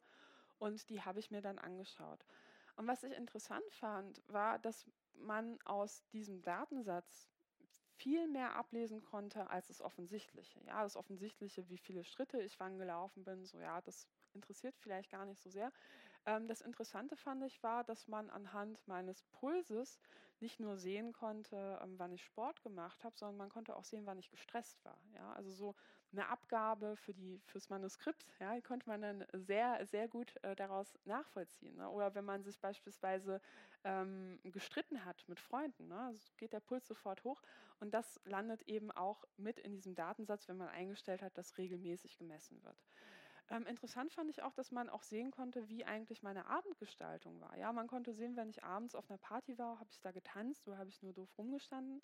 Und ähm, ich muss sagen, was mich sehr äh, gesundheitlich motiviert hat, war die Tatsache, dass man bei meinem Puls sehr schnell sehen konnte, wann ich ein Bier getrunken habe oder mal an einer Zigarette gezogen habe. Ja, so ein Datensatz ist in der Hinsicht ähm, besser als jedes Programm zur gesundheitlichen äh, Auf Klärung der Bundeszentrale. Ja? Und ähm, ich muss sagen, ähm, ich finde diese Geräte, wie gesagt, nicht schlecht. Was ich allerdings interessant fand, war, ich habe mir im Folge dessen natürlich auch so ein paar Anbieter angeguckt. Wie handhaben die das eigentlich? Und ähm, naja, nicht alle Anbieter lassen die Daten nur auf dem Gerät. Ich finde, das ist nichts dagegen einzuwenden, so ein Gerät zu haben, wenn die Daten bei mir bleiben, unter meiner Kontrolle. Aber es gibt eben viele Apps, die senden diese Daten auch an, ähm, sag ich mal, den Server des Betreibers. Ne? Und da muss ich sagen, ähm, hm, hätte ich ein Problem mit. Ne? Wenn ich diese Uhr nicht, nicht abnehme und den ganzen Tag wirklich trage, könnte man halt auch sagen, wann ich Sex habe. Und ich muss sagen, das geht halt wirklich niemanden außer mich und meinen Partner etwas an. Das äh, der Punkt, an dem ich so wirklich so ein Gruseln bekommen habe, war allerdings, als ich dann angefangen habe, so ein bisschen zu recherchieren, so, naja, was sind denn so Geschäftsmodelle, die sich mit solchen Geräten verknüpfen lassen? Und da habe ich mir mal speziell die USA angeschaut. Und in den USA ist es so, dass es mittlerweile ganz viele Versicherungen gibt, die ganz gezielt auf ähm, datengetriebene Modelle setzen. Also hier, das ist ein Bild von einem ähm, realen ähm, Anbieter für eine Zahnzusatzversicherung, nennt sich Beam. Bei Beam bekommt man als Versicherter eine Zahnbürste, eine elektronische Zahnbürste. Und diese Zahnbürste übermittelt dann immer an den Versicherer, wie oft und wie gründlich man sich die Zähne putzt. Und jeder, jeder, je danach, wie, wie gut oder wie schlecht man das macht, ähm, bekommt man dann einen Rabatt oder auch nicht. Ja? Man muss sich mal überlegen, was das bedeutet. Also in den USA ist ja die ganze Debatte um Krankenversicherung nochmal eine ganz andere. Da gibt es ja wirklich viele Leute, die können sich das einfach nicht leisten. Ja? Und ähm, dann bedeutet das, dass man quasi den Kindern sagt, so, naja, putz dir die Zähne, aber wir haben kein Geld für einen Urlaub. Ja, ich weiß nicht, ob das die Gesellschaft ist, in der, in der ich, ich leben möchte. Ähm, und um nochmal auf diese ähm, Smartwatches zurückzukommen, es gab, also es gibt, ähm, ich bin auf einen ähm, Versicherer gestoßen, der seinen Kunden anbietet, naja, du kriegst von uns quasi eine ähm, Apple Watch fast geschenkt, du musst nur 50 US-Dollar zuzahlen Du musst nur unterschreiben, dass du ähm, für einen längeren Zeitraum alle Daten dieser Apple Watch an uns überträgst. Ne? Das heißt die Schrittzahl, andere Sachen. Und ähm, in diesem Vertrag war auch geregelt, dass wenn man nicht regelmäßig eine bestimmte Schrittzahl erreicht, man dann diese Uhr doch zurückzahlen muss. Ja? Und ähm, ich muss sagen, da ist das mir dann doch anders geworden, ne? weil man, über, muss sich mal überlegen, was solche Tarife ähm, bedeuten würden, wenn es nur noch solche Tarife geben würde. Ne? Der eine oder andere sagt dann vielleicht so, ja, das ist doch voll gerecht. Die Leute, die viel Sport machen, die zahlen dann halt weniger und die Leute, die wie ich dann sonntags nur Tatort gucken und Chips essen, die zahlen halt mehr. Ne? Ist das gerecht? Ja, aber man muss sich mal auch vorstellen, was das für, für einige Grenzfälle, sage ich mal, bedeutet. Da stellen wir uns mal eine alleinerziehende Mutter vor, die ähm, ja, so, so einen Versicherungstarif hat mit so einer Smartwatch und ähm, hat halt einen Bürojob, da läuft sie nicht viel. Und das heißt, die wird dann abends einfach nur eine Stunde hin und her laufen im Wohnzimmer, weil den Babysitter, den müsste man ja bezahlen, um joggen zu gehen. Ne? Und ich denke, darauf läuft es hinaus, wenn wir uns nicht gegen solche Tarife wehren. Und das fand ich auch noch interessant an der Recherche. Ne? Das eine sind die Datensammlungen, das andere ist, was passiert wirklich mit diesen Daten. Und man kann sich ja jetzt überlegen, gut, die spinnen, die Amis, solche Sachen gibt es zum Glück in Deutschland nicht. Ich weiß nicht, kennt ihr die Sendung ähm, Die Höhle der Löwen? Ja, es ist so eine, ähm, das ist so eine Sendung, bei der ähm, Start-ups ähm, darum konkurrieren, um eine Förderung zu bekommen. Ja, und da gab es ähm, auch so einen Anbieter, äh, Happy Brush hieß der, der hatte eine elektrische Zahnbürste. Und ähm, da war erstmal nicht klar, kriegen Sie die Förderung. Und als dann Herr Maschmeyer gefragt hat, können Sie sich denn vorstellen, eine Schnittstelle zur Versicherung langfristig anzubieten? Und die Leute gesagt haben, ja, können wir uns vorstellen, hat er dann die Förderung gegeben. Ja? Das heißt, es gibt überall in jedem Land ein sehr großes Interesse daran, solche Tarife zu machen. Und wir müssen uns wirklich überlegen, ähm, finden wir das sozial gerecht, wollen wir das? Ja, aber ein anderes Experiment, was ich dann gemacht habe, also ich muss sagen, das war äh, ich, ich komme jetzt zu meinem freudigsten Experiment. Mhm. Ich bin ja bekennender äh, Serien- und, und Film-Junkie. Das heißt, ähm, wenn die neue Staffel House of Cards kommt, dann braucht man ähm, sich ein paar Tage nicht bei mir zu melden. Obwohl, ich habe die auch dann in zwei Tagen durch. Ähm, ja, ich habe mir also so ein Netflix-Abo geholt und ähm, habe angefangen, Serien zu gucken, weil ich wissen wollte, wie ist denn eigentlich so die, die Datenspur, ähm, die wir dabei ähm, ja, so generieren. Und ähm, habe dann so ein paar Monate geguckt. Ja, ist auch ein tolles Gefühl, Netflix gucken zu müssen für die Arbeit, kann ich Ihnen nur empfehlen. Ja? Und ähm, ja, habe dann irgendwann angefragt. Und ich muss sagen, ähm, Netflix war wirklich sehr vorbildlich. Also ich kann wirklich nur empfehlen, bei Netflix mal seine Daten abzufragen. Das ging schnell, unkompliziert. Man konnte per E-Mail fragen. Man muss dann eben ähm, so eine geschwärzte Kopie seines Persos ähm, vorzeigen, um nachzuweisen, dass man auch wirklich man selbst ist und kann dann seinen Datensatz runterladen. Das Problem war nur beim ersten Mal, wie immer, war der nicht vollständig. Da konnte ich halt sehen, welche Filme ich wann geguckt habe. Das ist relativ trivial. Die Liste war leider sehr lang. Ähm, ja, aber das, das, weiß ich ja im Zweifel selbst und das sagt ja vielleicht auch nicht so viel über mich aus. Das Interessante war, dass ich ähm, vorher, ein paar Monate vorher, so ein bisschen recherchiert habe und auf einen Artikel gestoßen bin, in dem ein Netflix-Vertreter gesagt hat, so naja, wir gucken uns auch ganz genau an, wie die Leute die Filme gucken. Und ähm, genau da habe ich nochmal nachgebohrt und gesagt, so naja, ich habe diesen Artikel gelesen und ähm, habe daraus abgeleitet, dass sie vielleicht auch mehr haben könnten. Ja, und da haben sie mir das hier geschickt. Ja, es ist erstmal so eine kryptische ähm, Zahlenreihe. Da sieht man erstmal hier so, naja, das, ähm, was für ein Gerät habe ich geguckt mit dem iPhone. Ich war in Deutschland. Und dann sieht man hier Reposition Count. Reposition Count bedeutet, wie oft habe ich vor- oder zurückgespult? Wie oft habe ich die Position des Abspielmoments verändert? 19 Mal, war wirklich einer der schlechtesten Filme, die ich jemals gesehen habe.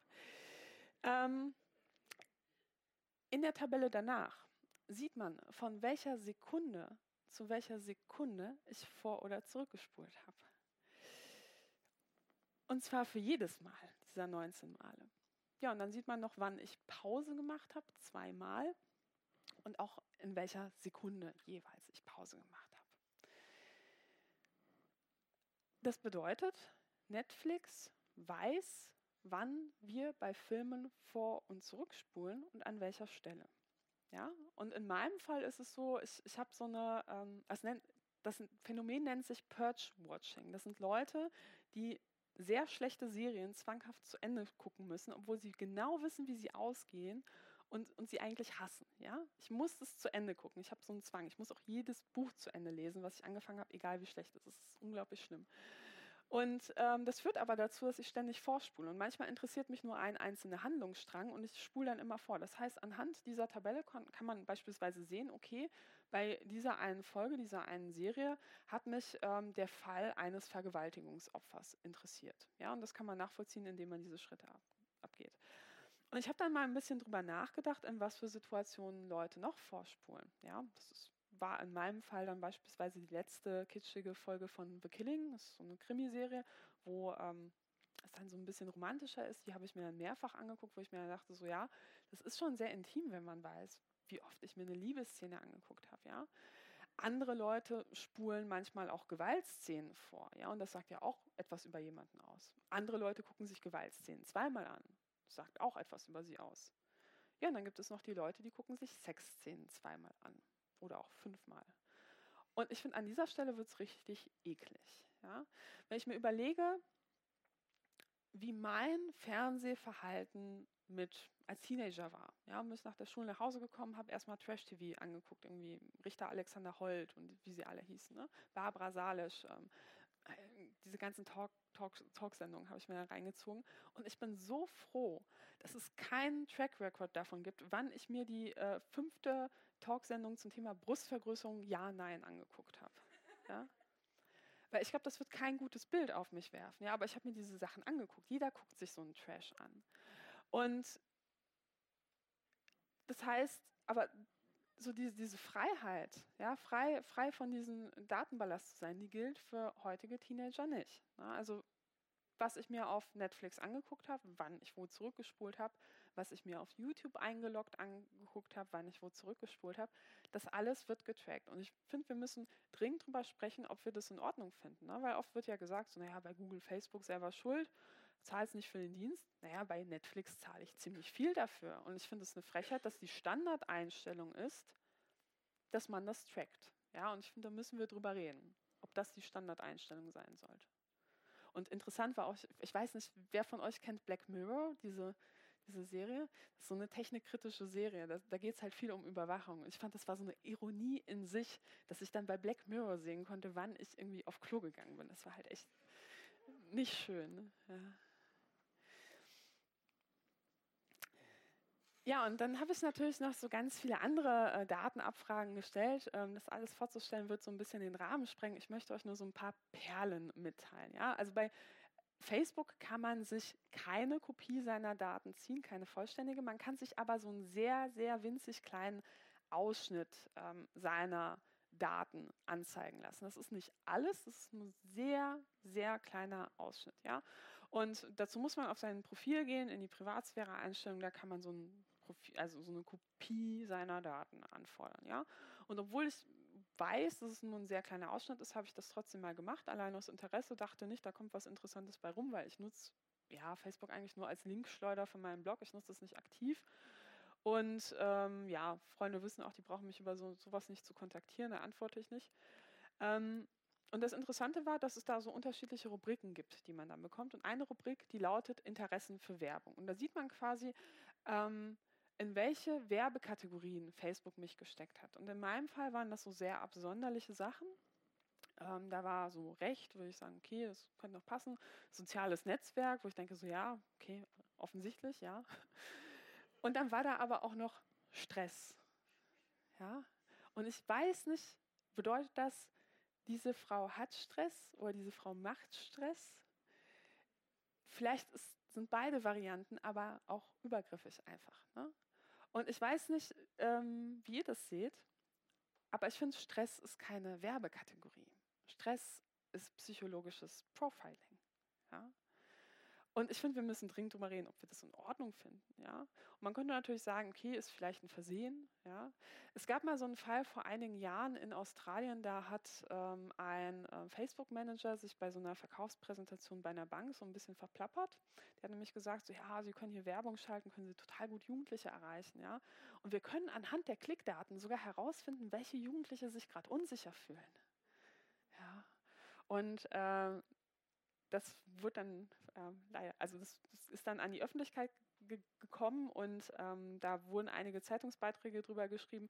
Daraufhin hat Fa Facebook reagiert und ähm, Facebook hat gesagt, dass sie diese Daten nicht zu Werbezwecken auswerten.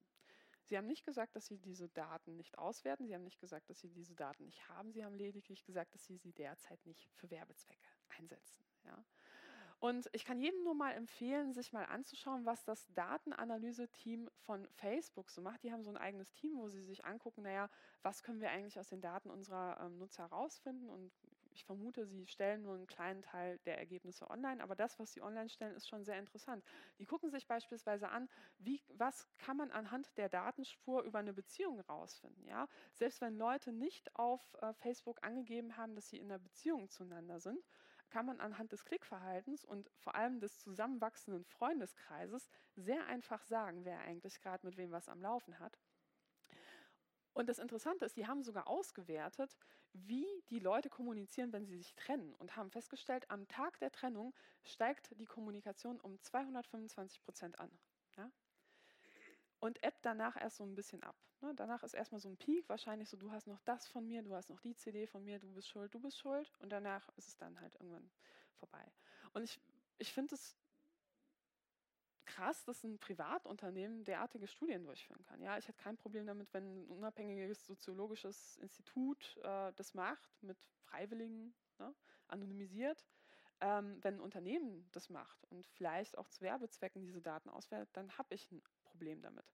Und interessant war auch, dass man in, also wenn, wenn ähm, jemand von Ihnen tatsächlich noch Facebook nutzen sollte und ähm, also viele Jugendliche sind ja auch einfach nicht bei, mehr bei Facebook, aber bei Instagram gehört halt auch zu Facebook. Also kann man sich nichts, sollte man sich nichts vormachen, läuft wahrscheinlich eh nicht ab von der Datensammlung. Aber man kann, also man kann bei so einer Datenabfrage sehen, äh, welche Suchanfragen man seit dem ersten Tag der Anmeldung gemacht hat. Und das bedeutet, bei jemandem ungefähr in meinem Alter, der das halt intensiv genutzt hat, sagt man sieht jeden Partyflirt, ja.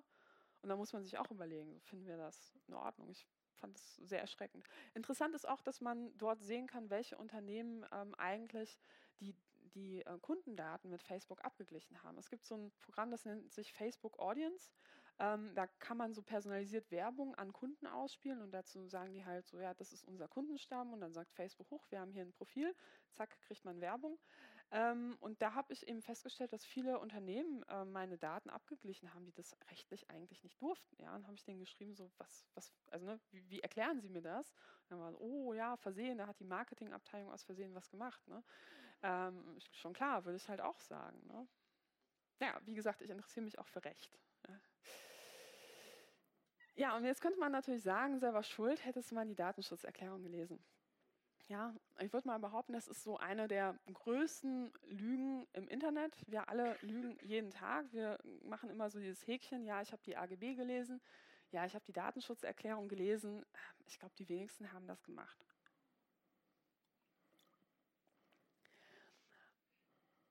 Und für mein Experiment habe ich mir natürlich überlegt, ich mache das jetzt mal. Ja? Rechnet keiner mit. Ich, ich lese sie mal alle. Ja? Habe mir dann auch extra für den Tag nicht so viel vorgenommen. Mm. Und ähm, ja, habe dann angefangen, also bin aufgestanden und habe dann mir vorgenommen, jeden Dienst, den ich nutze, da lese ich mir vorher alles durch. Ja.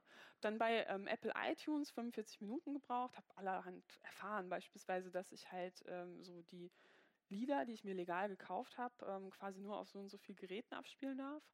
Äh, bei Facebook habe ich ähm, eine Stunde gebraucht, um, um das zu lesen. Ähm, bei Instagram habe ich 30 Minuten gebraucht, dann unglaublich viele Punkte gefunden, die offensichtlich rechtswidrig waren, wie beispielsweise, dass Schleichwerbung kein Problem ist, dass halt irgendwie der Rechtsstand irgendwie in den USA und dass, wenn ich Beschwerden habe, ich mich an irgendein Gericht in den USA wenden soll, wo ich mir denke, so, hm, ist nicht so ganz mit europäischem Recht vereinbar. Ähm, da hat mich eine Freundin angerufen und äh, ich habe ihr gesagt, so ja, du, ist gerade schlecht, ähm, heute lese ich AGB, habe keine Zeit sie gesagt, so, oh ja, wenn du schon dabei bist, ich bin ja bei dieser Dating-Plattform namens OkCupid, ähm, hast du, hast du, kannst du mal da irgendwie die AGB lesen? Ich so, ja, warum denn nicht?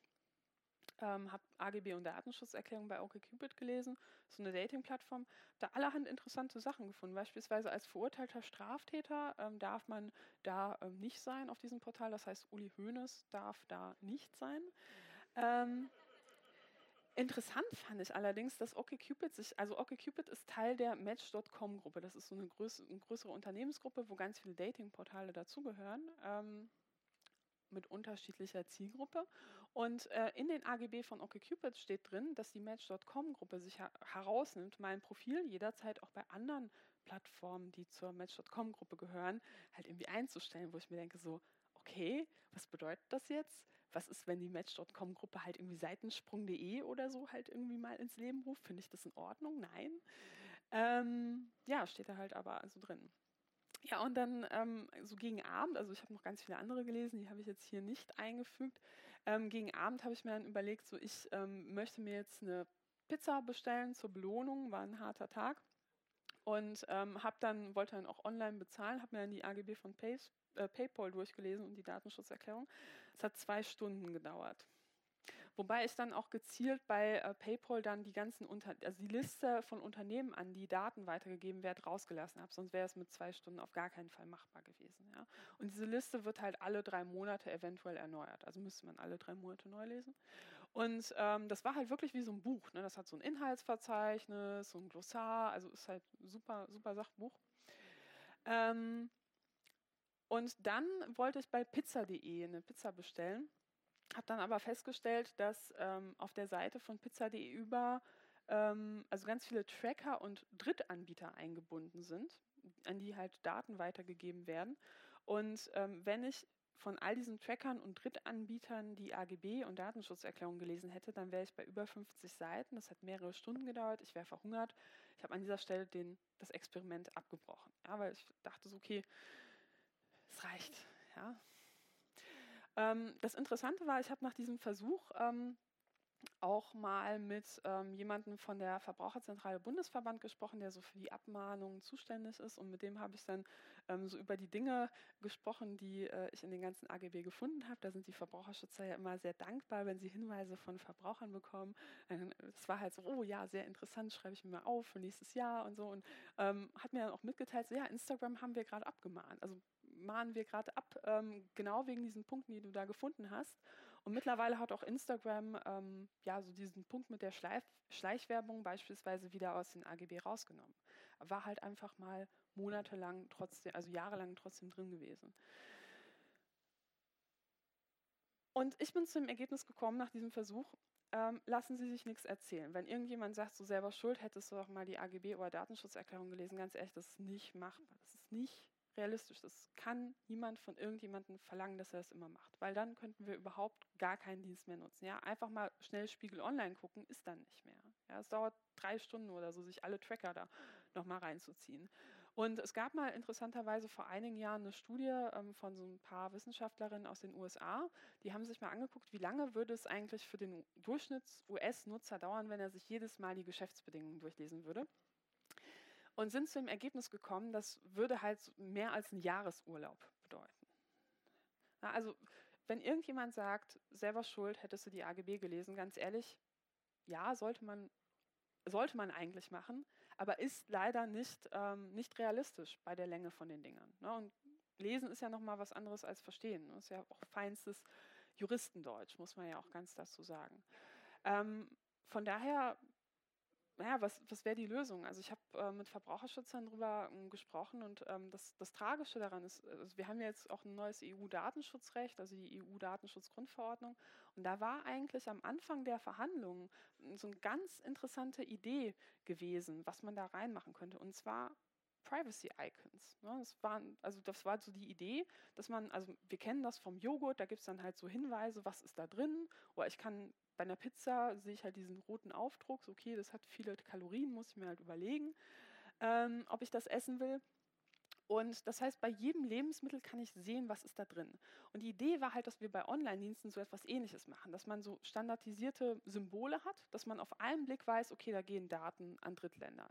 Da wird nicht gelöscht. Ja? Da werden Daten zu Werbezwecken verwendet und so weiter und so fort. Und dass man dann so auf einen Blick sieht und vergleichen kann. Ist leider nicht durchgekommen. Fände ich persönlich ähm, gut als Lösung, weil also ich als Datenschützer schaffe es auch nicht, die AGB zu lesen. Ja, ich schaffe es, also ich gucke mir viele Dienste gezielt an, die ich sehr nah an mein Leben ranlasse, aber das immer zu machen, ist einfach nicht realistisch. Und ich finde, da, da, müssen wir halt dringend ähm, von wegkommen, von diesem Victim Blaming, dass uns gesagt wird, naja, selber schuld. Nee, nicht selber schuld.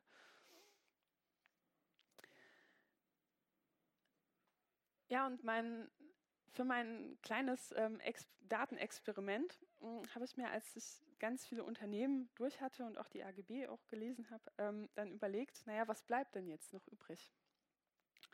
Ist mir aufgefallen, so, ach ja, hier ist ja auch noch Vater Staat, den könnte ich ja mal fragen, was er über mich weiß. Und ich muss sagen, das war für mich so eine Art Pflichtprogramm für das Buch. Denn man muss sagen, ich bin kein Straftäter, obwohl ich nach Skimasken gucke. Ähm, ich ich habe halt nichts, nichts in meinem Leben verbrochen. Ja, ich, ich wurde nie verurteilt wegen irgendwas. Ich bin total langweilig. Und ähm, dachte eigentlich, so eine Abfrage beim Staat, da kommt nichts bei raus. Ne? Also jeder, also nochmal zur Erklärung, nicht nur bei Unternehmen, kann man jederzeit anfragen, was Unternehmen über einen gespeichert haben, sondern man kann auch jederzeit zum Staat hingehen, also zu Polizei, Geheimdiensten und kann fragen, was wisst ihr eigentlich über mich? Ne? Und die müssen dann antworten. Wobei mit einer Einschränkung, wenn es gerade ein laufendes Verfahren gibt, dann sagt einem der Verfassungsschutz beispielsweise nicht, wir haben keine Daten über Sie, sondern wir können Ihnen nicht sagen, ob wir Daten über Sie haben. Ja? Dann weiß man aber trotzdem, dass Sie was über einen haben. Und ähm, ich habe dann also ganz viele Beglaubigungen von meinem Personalausweis geholt, so 50 Stück. Und ähm, ja, hat die Frau beim äh, Meldeamt auch sehr geguckt. Ja? ähm, und habe mal äh, so, so, alle, alle Behörden angeschrieben. Da gibt es so einen ähm, Auskunftsgenerator unter ähm, Datenschmutz. Ähm, kann man sich quasi so PDFs generieren für alle Behörden und dann habe ich ganz viel ähm, Post versendet und habe dann auch ganz viel Post bekommen. Also das heißt, wer gerne Post bekommt, kann ich nur Auskunftsersuchen empfehlen. Ähm, ist super, ja, auch so mit Behördenstempeln und äh, super Dienstleistung. Und habe dann aber immer so Briefe bekommen, wo drin stand so, ja, liebe Frau Nokon, danke für Ihre Anfrage, wir haben nichts. Und äh, kurz bevor ich die Manuskriptabgabe hatte von meinem Buch, kam dann auch so ein Brief ähm, aus NRW. Da dachte ich schon so, ja, langweilig, wieder haben nichts. Mache ich auf. Da steht da so, ja, liebe Frau Nokon, schön, dass Sie fragen. Jetzt, wo Sie fragen, können wir es Ihnen ja sagen. Ähm, ja, wir haben einen Eintrag über Sie. Ähm, Sie sind in der bundesweiten Verbunddatei äh, für Cybercrime. Ähm, der Vorwurf lautet Fälschung beweiserheblicher Daten. Tatzeit am 20.08.2013. Ja, diese Daten sind in der Verbunddatei gespeichert. Können von allen zuständigen Behörden, die ähm, im Bereich Computerkriminalität aktiv sind, abgerufen werden. Ja. Und ich habe das erstmal so gesehen und dachte so, was? Was habe ich am 20.08.2013 gemacht? Was? Und ich wusste, also ich hatte überhaupt gar keine Ahnung.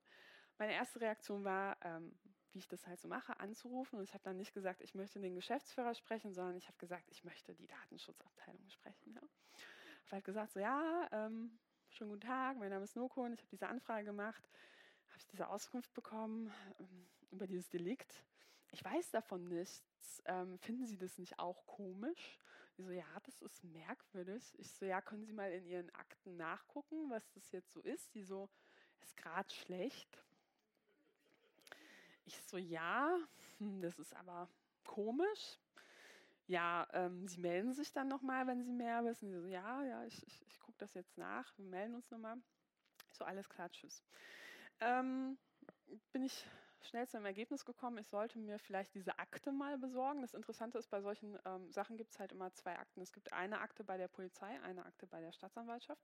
Dann meinen äh, Anwalt äh, angerufen und gesagt, Udo, ich habe einen Job für dich. Äh, hier, hier gibt es so fol folgendes Problem, ähm, kannst, kannst du mal diese Akte besorgen? Ne? Und dann krieg, also ich hatte auch diese Nummer von der Akte und die habe ich, hat er dann angefragt und die habe ich dann ähm, bekommen und ähm, war dann so ein bisschen schlauer und wusste plötzlich auch, worum es geht.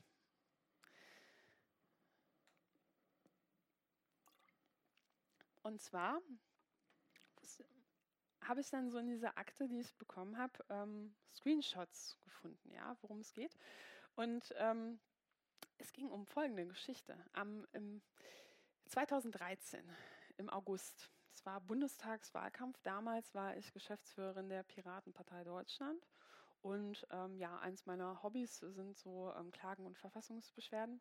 Und äh, da hat, äh, hat, hat, hat, doch die Bundesregierung äh, sich überlegt, wir machen ein neues Gesetz zur Bestandsdatenauskunft. Und ein ähm, guter Freund von mir, der ähm, Jurist ist, hat sich überlegt, ach, da klage ich mal dagegen, mache eine Verfassungsbeschwerde, weil ich finde, die Hürden für Datenabfragen, die da geregelt sind, sind ähm, lächerlich niedrig. Es ging darum, unter welchen Bedingungen darf eigentlich Polizei und Geheimdienst auf Daten bei unseren Telekommunikationsanbietern zugreifen, sogenannte Bestandsdaten. Bestandsdaten ist beispielsweise ähm, wer ist das, wo wohnt der, aber auch Passwörter im Klartext. Ja, sollte man als Anbieter eigentlich nur verschlüsselt speichern, machen viele aber nicht so. PIN und PUC beim Smartphone. Also schon so interessante Daten. Und sollte man mal drüber reden, was, was sind so die, also was sind die Hürden, wann so etwas abgefragt werden darf. Unsere Meinung nach zu niedrig, also Verfassungsbeschwerde. Passend zur Verfassungsbeschwerde haben wir dann so eine Protestseite ins Internet gestellt und haben uns dann überlegt, so wir müssen die Leute aufklären, was da eigentlich passiert. Haben dann natürlich so eine Abfrageseite gebaut. Ja? Wir haben so eine Abfrageseite gebaut, wo wir gesagt haben, so ja, hier können die Leute mal klicken, Passwortabfrage, Zugang zu beliebigen Account oder IP-Adresse abfragen. Ne? Leute identifizieren. Und auf dieser Protestseite war so eine satirische Webseite, habe ich dann natürlich ähm, die ähm, Logos vom Bundeskriminalamt, Bundesamt für Verfassungsschutz und Bundesnachrichtendienst eingebaut. Ähm, hatte auch einen Grund. Das sind eben die Behörden, die laut der Gesetzesänderung befugt wären, ähm, auf dieser neuen Grundlage die Daten abzufragen. Ja? Man muss sagen, das war halt eine satirische ähm, Webseite und ähm, war auch als solche aus unserer Sicht so gekennzeichnet. Ähm, das aus der Akte, die ich dann gesehen habe, ein paar Jahre später, ist dann hervorgegangen, dass es leider nicht alle so gesehen haben. Ja, also wir erinnern uns hier, dieses äh, Delikt lautet Fälschung, Beweis erheblicher Daten. Da fragt man sich ja, was ist das? Ja, Fälschung, Beweis erheblicher Daten ist das irreführende Benutzen von Behördenlogos. Das, das äh, wurde mir dann in diesem Kontext vorgeworfen. Also da gab es halt eben einen Beamten, der gesagt hat, so ja, finde ich nicht gut, was sie hier macht, mache ich mal eine Anzeige. Und in der Anzeige stand auch drin, die Beschuldigte ist ähm, Geschäftsführerin der Piratenpartei Deutschland, wo ich mir denke, so was hat das in der Anzeige zu suchen, bitte sehr. Gut, ähm, diese Anzeige wurde dann geprüft. Ähm, ging dann so ihren Weg durch die Behörden und man konnte anhand meiner Akte sehen, dass dann halt die zuständige Stelle dann sich das angeschaut hat und gesagt hat, so sorry, Pressefreiheit, Meinungsfreiheit, ähm, Satirefreiheit. Wir haben kein Problem mit dieser Seite. Ist absolut nicht rechtswidrig. Wir werden diese Anzeige nicht verfolgen. Da ist nichts dran. Ja? Das heißt, ich habe eigentlich nichts verbrochen. Ich habe nichts verbrochen, trotzdem ist aber mein Name vier Jahre später immer noch in der Datenbank für Cybercrime. Und man muss sich ja mal überlegen, was das bedeutet. Ich könnte jeden in diesem Raum wegen irgendeinem Quatsch anzeigen. Ich habe keine Beweise, ich habe keine Belege, die Staatsanwaltschaft wird das einstellen. Aber wenn das System vorsieht, Leute, die unschuldig sind, trotzdem in dieser Datenbank zu speichern, ja, dann finde ich, ist das nicht in Ordnung. Weil das bedeutet ja, dass eine fälschliche Anschuldigung dazu führen kann, dass ich in so einer Datenbank lande. Und das kann ja durchaus Konsequenzen haben. Ja? Also ich habe in den letzten Jahren öfter mal auf Podien mit Innenministern gesessen. Ich weiß nicht, ob die vorher halt so ein Briefing bekommen, mit wem sie da sitzen. Ich hoffe, die haben da nicht in die Polizeidatenbanken geguckt. Also sonst komme ich halt eher unsympathisch rüber.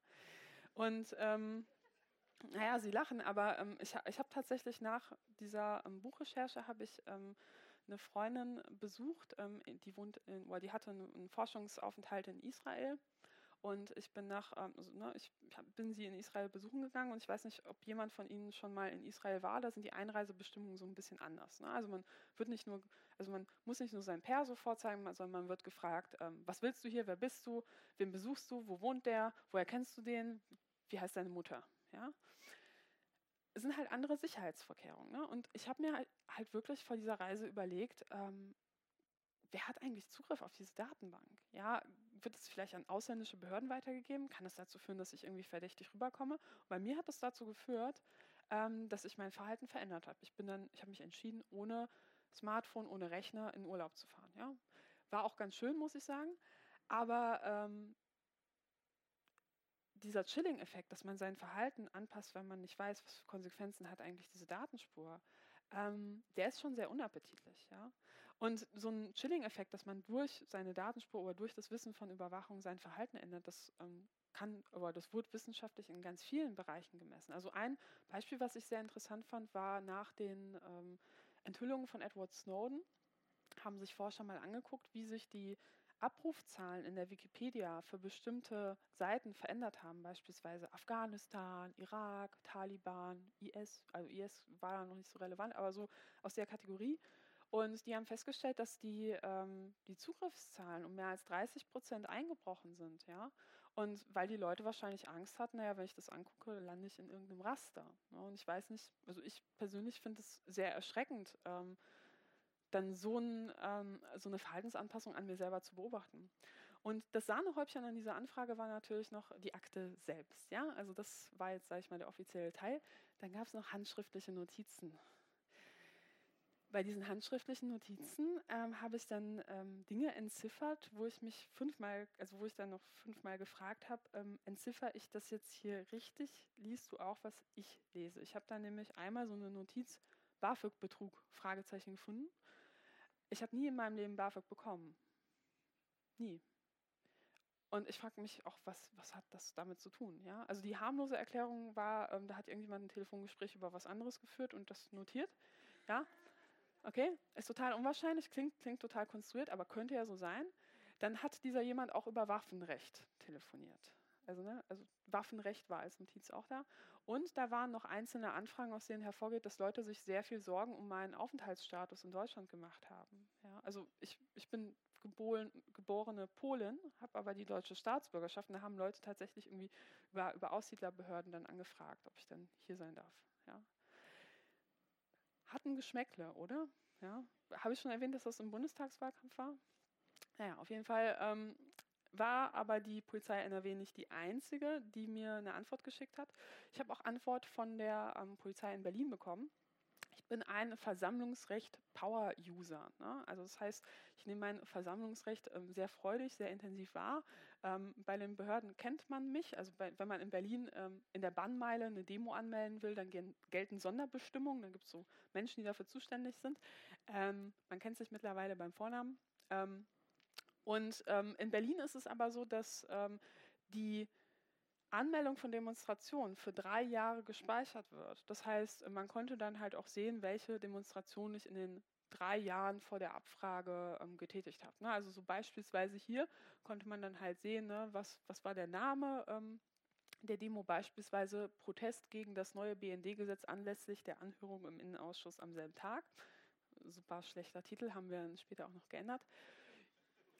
Ja, und dann konnte man dann halt so sehen, was habe ich, hab ich angemeldet und meine komplette Adresse.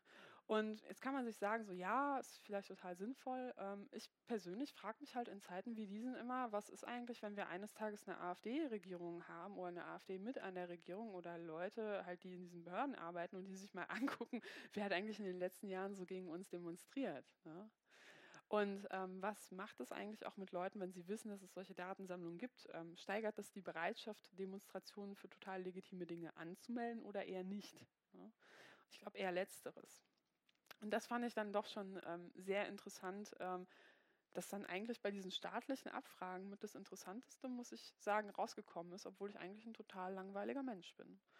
Und ich kann mittlerweile jedem, der sich politisch engagiert, nur empfehlen, mal so eine Datenauskunft zu machen. Kostet nichts, man kriegt immer Post, super Service, gerne wieder. Und äh, man erfährt auch Dinge über sich, vielleicht, ähm, von denen man nichts wusste. Und in meinem Fall hat das dann auch dazu geführt, dass die Behörde dann gesagt hat, hoch, das mit diesem Cyberkriminell, das haben wir natürlich nicht so gemeint, das löschen wir jetzt.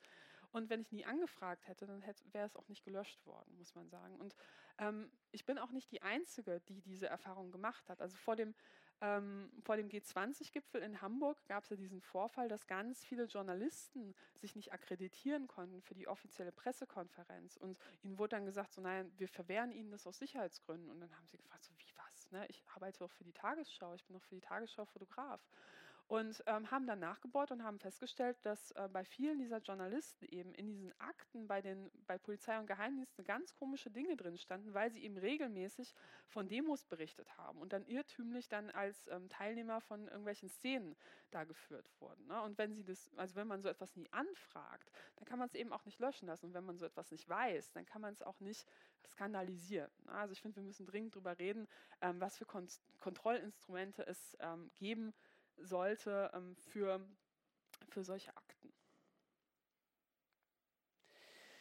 Ja, und damit bin ich schon am Ende. Ich, ähm, mein Datenexperiment war, ähm, hat, hat, mehr, hat mir mehr über mich verraten, als ich jemals über mich selbst wissen wollte. Es war ähm, fand ich zum Teil sehr unappetitlich, mal zu sehen, wie so eine Datenspur aussieht. Ich muss aber sagen, wenn man mal selber so einen Amazon-Clickstream gesehen hat, dann fällt es einem so unglaublich einfach, seine Bücher woanders zu bestellen. Das ist, ist wirklich unglaublich. Und äh, ich kann jedem empfehlen, das nur mal so zu machen, ne? weil die Daten sind so oder so da, ob wir sie jetzt anfragen oder nicht. Ne? Und man ähm, muss wirklich von seinem Recht Gebrauch machen und ähm, sich das mal holen und ähm, dann sich nochmal fragen, habe ich etwas zu verbergen? Und um nochmal an, ähm, an die Geschichte vom Anfang mit der Sauna zurückzukommen, also kurz bevor ich mein Buch fertig geschrieben habe, war ich wieder so an dem Punkt, so, ah, wie beende ich jetzt dieses Buch? Es ist so negativ, ich muss irgendwie einen Hoffnungsschimmer haben. Und dann kam so eine E-Mail von der ähm, Landesdatenschutzbeauftragten in Berlin, da habe ich natürlich Beschwerde eingereicht gegen diese Sauna. Und ähm, die haben mir geschrieben, so ja, wir haben jetzt äh, mit den Betreibern gesprochen, wir waren vor Ort bei einem Termin, wir haben ähm, erwirkt, dass ähm, zukünftig der Saunabetreiber am Eingang darauf hinweisen muss, wollen Sie in der videoüberwachten Umkleide sich umziehen oder lieber in der nicht videoüberwachten Umkleide. Also ich weiß nicht, wie ihr das seht, aber ich glaube, die meisten Leute würden dann eher die ohne Videokamera ähm, bevorzugen. Und das hat mir dann doch ein bisschen Hoffnung gegeben. Das heißt, ähm, es macht total Sinn, ähm, mit offenen Augen durch die Gegend zu sehen und auch sich zu beschweren, wenn man Missstände sieht. Ja, und ganz wichtig, es geht beim Datenschutz und beim Recht auf Privatsphäre nicht nur um meinen Datenschatten, um, um das, was es für mich bedeutet. Ja, das ist auch wichtig, aber ich finde, wir müssen es eher als gesellschaftliche Debatte sehen. Und ähm, Edward Snowden hat da etwas sehr, sehr, sehr Kluges gesagt. Er hat nämlich einmal gesagt, das Argument, dass ihnen das Recht auf Privatsphäre egal sei, weil sie nichts zu verbergen hätten, ist nichts anderes als zu behaupten, ihnen sei das Recht auf freie Meinungsäußerung egal, weil sie nichts zu sagen hätten. Und damit wäre ich am Ende. Vielen Dank.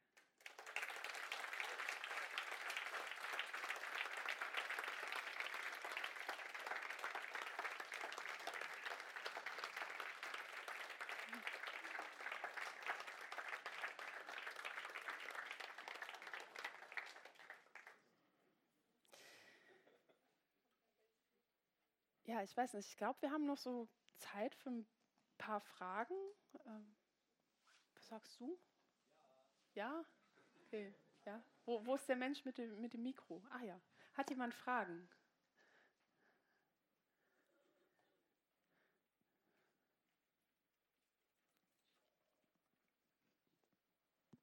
Ja, servus. Ähm, was sind so Dienste oder Services, die du nutzt, um deine Datenspur zu verschleiern, zu verlöschen oder zu verheimlichen? Oder so kleine Kniffe, sowas wie irgendwie ein VPN benutzen oder irgendwie sowas?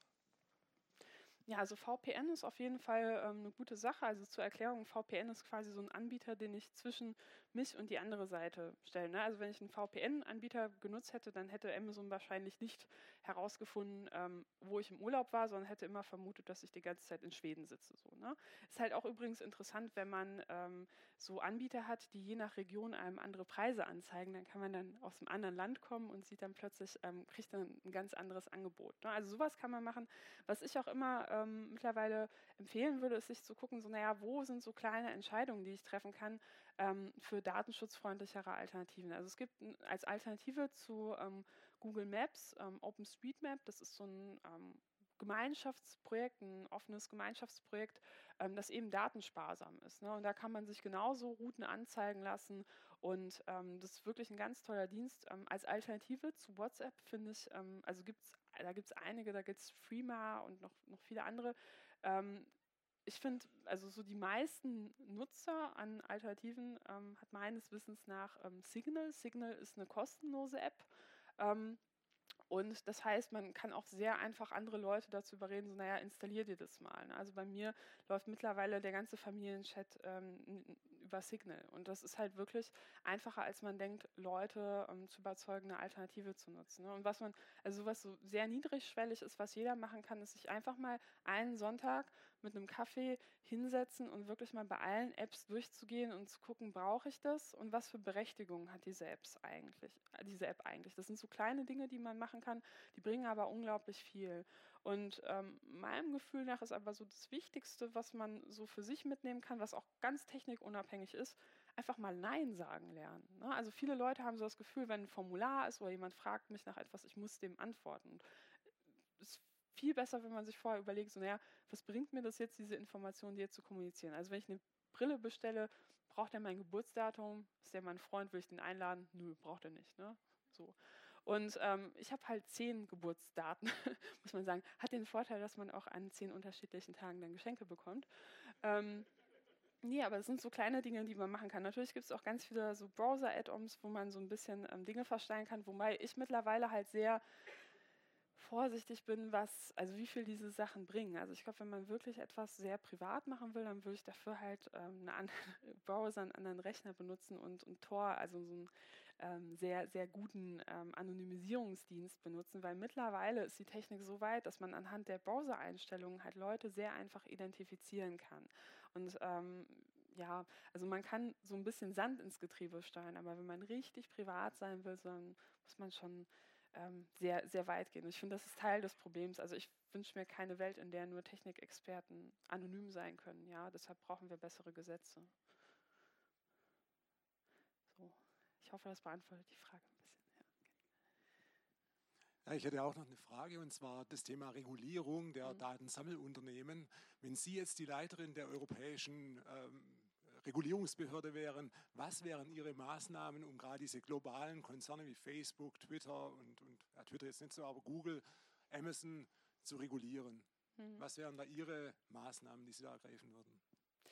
Ja, also es gibt da unterschiedliche Ansatzpunkte. Also zuerst einmal hätte ich die aktuelle Urheberrechtsreform nicht verabschiedet, weil da so ganz viele Punkte drin sind, die tatsächlich so die Großen treffen sollen, aber tatsächlich ganz viele kleine treffen werden und nicht dazu führen, dass äh, Google und Facebook unbedingt mehr Konkurrenz haben. Aber das äh, ist jetzt eine andere Geschichte. Also ich würde auf jeden Fall äh, mir erstmal angucken, naja, wie ist das Wettbewerbsrecht in, in Bezug auf Markt, Macht und Marktkonzentration. Ähm, das große Problem ist, dass bisher im Wettbewerbsrecht die Marktmacht, sage ich mal, anders gemessen wird. Beispielsweise bei Google guckt man eben nicht, wie viele Leute nutzen die Suchmaschine, sondern man guckt so, naja, wie ist der Anteil beim Werbemarkt? Und das sind halt durchaus zwei Paar Schuhe. Da kommt man zu dem Ergebnis, naja, so groß ist die Marktmacht ja vielleicht gar nicht. Also sie ist schon groß, aber jetzt nicht so groß, dass wir regulieren müssen. Und ich finde, da muss man eben so, ähm, sage ich mal, diese Umstellung auf dieses ähm, zweiseitige ähm, Geschäftsmodell, dass ich einerseits Daten sammle und andererseits dann vielleicht einen anderen Dienst betreibe, machen, um, um das halt eher an der ähm, Nutzerzahl, sage ich mal, für einige Datensammeldienste zu messen. Zum Zweiten würde ich mir überlegen, wie entflechte ich ähm, Unternehmen, also so das Stichwort zerschlagen, finde ich, passt da nicht so gut. Also beispielsweise bei Amazon ähm, hat man ja gesehen, dass Amazon ganz viele unterschiedliche ähm, Dienste hat. Ne? Also es gibt halt Amazon, ähm, also es gibt den Videodienst, es gibt den ähm, Medikamentendienst, es gibt halt ähm, den Reparierdienst, es gibt 10.000, äh, also ganz viele unterschiedliche ähm, Unternehmen, die halt zu dieser Unternehmensgruppe gehören. Und ich finde, da muss man halt überlegen, ob man nicht ähm, gesetzlich erzwingt, dass, dass das halt zerstückelt wird in die einzelnen Unternehmen, weil ähm, bei gerade bei Datensammlungen muss man ja halt überlegen, das sind halt nicht einfach unterschiedliche Unternehmen, die auf unterschiedlichen Märkten operieren, sondern die, die ähm, füttern ja alle einen Datenpool und sorgen dafür, dass halt der, ähm, also ja, die, der Vorteil gegenüber Wettbewerbern noch größer wird. Also da müsste man regulieren. Ähm, Besteuerung müsste man halt komplett anders machen. Also es ist halt unglaublich. Ich glaube, Google hat vor ähm, letztes oder vorletztes Jahr mehr Geld für Strafen ausgegeben als für Steuern. Ja? Und so viel Geld haben die gar nicht für Strafen ausgegeben. Und ähm, also da müsste man halt unbedingt äh, die Besteuerung ändern. Und ich, also, ja, das, das ist ein äh, weit führendes Thema, könnte man noch ewig weitersprechen. Ein weiteres Ding ist, was ich äh, wichtig finde, ist, ähm, dass man äh, Plattformen äh, wirklich als Plattform reguliert. Also bei Facebook ist es so, dass, oder bei Instagram auch, oder bei WhatsApp, entweder ich bin bei WhatsApp oder ich bin nicht bei WhatsApp. Wenn ich einen anderen Dienst benutze, kann ich mit den Leuten auf WhatsApp halt nicht kommunizieren. Muss ich mir dann halt überlegen, muss ich alle Leute ähm, überreden, bei Signal zu sein. Und da muss man sich fragen, so kann man das technisch nicht anders lösen. Bei der E-Mail ist es ja auch so, dass ich, ähm, egal ob ich jetzt bei äh, T-Online bin oder Gmail oder bei Posteo, ich kann mit den ganzen Kontakten kommunizieren, weil es ist technikneutral. Und genauso könnte man sich überlegen, dass äh, Messenger so reguliert werden, dass es egal ist, bei welchem Anbieter jemand ist und ich trotzdem kommunizieren kann. Und das wird so diese Entscheidung rausnehmen, dass man ähm, entweder Mitglied im Club ist oder man ist halt total ausgeschlossen. Weil das ist bei, also vielen Leuten ist ja Datenschutz wichtig, aber beispielsweise für viele Jugendliche, naja, bist du nicht bei Instagram, bist du halt raus. So, ne? Machst du halt nicht mehr mit in der Clique. Und das ist äh, für viele Leute dann eben ein Preis, den sie nicht bereit sind zu zahlen. Ich habe äh, Wirtschaftswissenschaften studiert, ich könnte auch so drei Stunden weiterreden über das Thema. Ja, ich dachte, vielleicht gibt es noch andere Fragen. Also ich hoffe, das beantwortet die Frage so.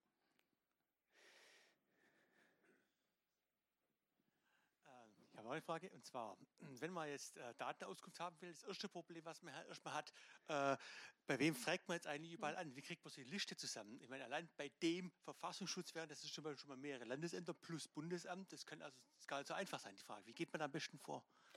Ja, also bei Behörden ist es halt ziemlich einfach. Also da gibt es halt so einen ähm, ähm, so so ein Auskunftsgenerator, der heißt Datenschmutz, nennt er sich. Und da gibt man halt einmal seine Daten ein und dann produziert er PDFs. Und das sind halt alle, also kreuzt man vorher an, welche Behörden man haben will, dann kreuzt man einfach alle an.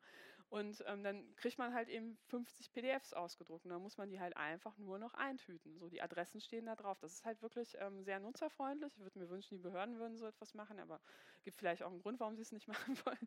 So, ähm, naja, aber auf jeden Fall, also bei Behörden ist es relativ einfach. Also wirklich diesen Dienst nutzen ist halt ähm, sehr, sehr nutzerfreundlich. Und bei äh, Privatunternehmen, da gibt es einen ganz guten Dienst, der nennt sich Selbstauskunft äh, Net. Da kenne ich auch den Betreiber persönlich, der ist halt Unternehmer und macht das so nebenbei als Hobbyprojekt. Und da kann man eben einzeln ankreuzen, so welche Unternehmen möchte ich abfragen.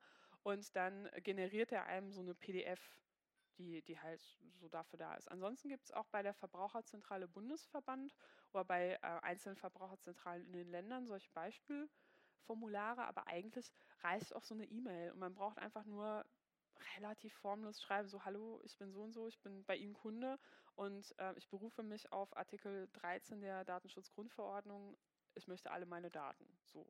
Und das reicht eigentlich. Also nach der EU-Datenschutzgrundverordnung muss man auch gar nicht mehr einen Brief schreiben bei Unternehmen, sondern es reicht eine E-Mail. Und die sind verpflichtet, einem innerhalb von einem Monat zu antworten. Das ist also eigentlich ja, relativ einfach. Das Hauptding ist halt wirklich, dass man am Ball bleiben muss, weil also rechtlich müssen sie einem eigentlich alle Daten rausrücken.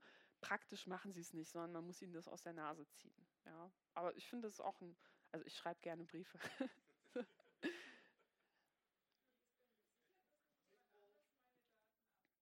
Ja, also das ist ein ganz interessanter Punkt, weil bei Netflix ähm, es ist halt auch so, also bei, wenn Leute sich ein Netflix-Konto teilen, rein rechtlich betrachtet, ist derjenige, der der Accountinhaber ist, berechtigt, diese Daten auszu, ähm, also zu bekommen. Dann muss man sich halt auch überlegen, mit wem man so einen Account ähm, teilen möchte, wem man da halt auch vertraut.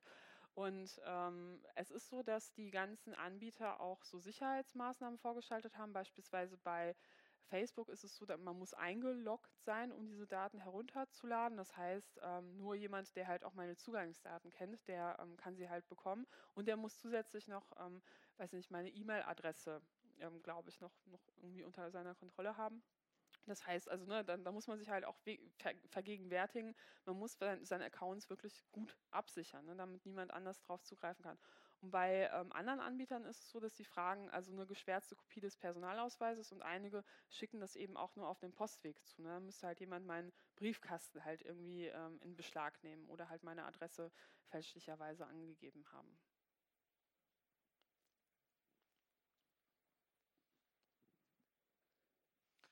Ich wollte mich erstmal bedanken für Ihr tolles Buch. Also ich habe das mit großem Interesse gelesen. Es ist ein wirklich wichtiges Buch, finde ich, und auch Ihr Engagement überhaupt ist super. Also ich bewundere das wirklich.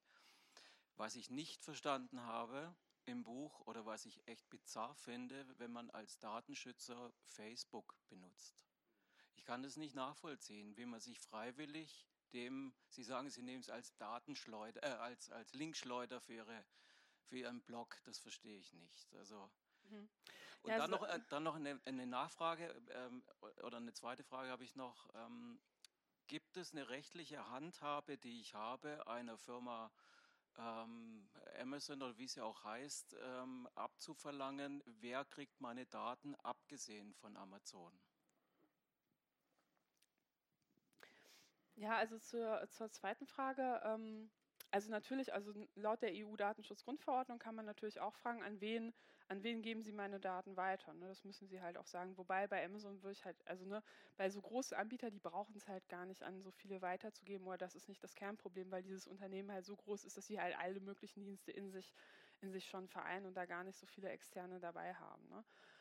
Ähm, zur ersten Frage, das hat ähm, tatsächlich eine lange Geschichte. Ich, hab, ähm, ich war lange nicht ähm, bei Facebook, auch aus Überzeugung. Und ähm, dann war es aber so, dass während meiner Studienzeit ähm, die großen Proteste gegen das Urheberrecht oder das, das Urheberrechtsabkommen der EU ähm, namens ACTA stattfanden. Ja? Und diese Proteste ist vergleichbar mit den Protesten heute, die es gegen das ähm, neue Urheberrechtsabkommen gibt, waren damals sehr viel ähm, ja, von Jugendlichen getragen. Und ich bin ähm, aus, aus Polen und habe gesehen, dass in Polen die Leute auf der Straße sind und habe mir dann angeguckt, wie organisieren die sich eigentlich.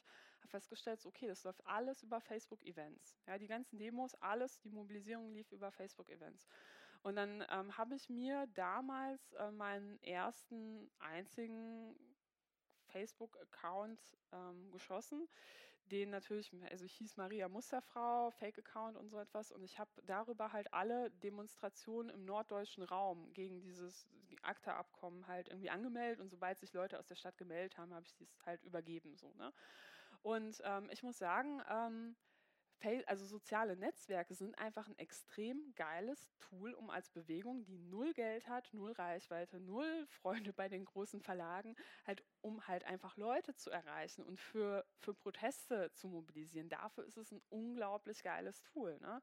Das hat aber allerdings dazu geführt, dass natürlich ähm, bei diesen ganzen Facebook-Events man Jahre später in den jeweiligen Profilen sehen kann, wer hat an welcher Veranstaltung teilgenommen. Ne? Also das, ist, das war für mich so eine ähm, schwierige Entscheidung. Ich in dem Moment dann gesagt, gut, ähm, ich mache das jetzt. Wenn ich es nicht mache, macht wahrscheinlich jemand anderes. Aber ich sehe eben auch, also ich würde niemals soziale Netzwerke grundsätzlich als ähm, ja, Geißel der Menschheit verteufeln. Ich sehe eben den Vorteil. Das Problem ist eben, dass ähm, wenn man sich als ähm, soziale Bewegung oder auch Organisation sagt, wir nutzen halt alle Dienste, die problematisch sind, nicht. Und dazu gehört im Übrigen auch Twitter. So fast alle Bürgerrechtsbewegungen nutzen, wenn sie Facebook nicht nutzen, zumindest Twitter. äh, man würde sich quasi Arme und Beine abhacken. Man hat dann noch weniger Chance gegen diese übermächtigen ähm, Player, gegen man, die man antritt, auch irgendwie Öffentlichkeit zu mobilisieren. Ja? Also bei mir ist es so, ich nutze es eben, ähm, also ich nutze diese Dienste vor allem deshalb, weil ich der Meinung bin, man muss die Leute auch da abholen, wo sie sind. Ja? Wenn man sich halt hinstellt und sagt, ähm, sobald du das nutzt, ähm, kannst du quasi bei diesem ähm, Thema nicht mitreden, dann sitze sitz ich ganz schnell, also nicht, nicht mal mit Peter Schaar, also dem ehemaligen Bundesdatenschutzbeauftragten, könnte ich dann hier sitzen, weil er nutzt halt auch Twitter. Ne? Und von daher, ich kann es verstehen, dass man das kritisch sieht. Ja, ich sehe das an mir selber auch kritisch, aber ich habe für mich die Entscheidung getroffen, dass ich eben ähm, auch die Leute erreichen will oder zumindest sensibilisieren will, sich über bestimmte Themen ähm, zu informieren, nachzudenken, ähm, die diese Dienste nutzen. Ne? Ich weiß nicht, beantwortet das die Frage? Ja, privat, ähm, also alle meine Freunde wissen, man braucht mich über Facebook oder sonstiges nicht zu kontaktieren. Das ähm, bringt nichts.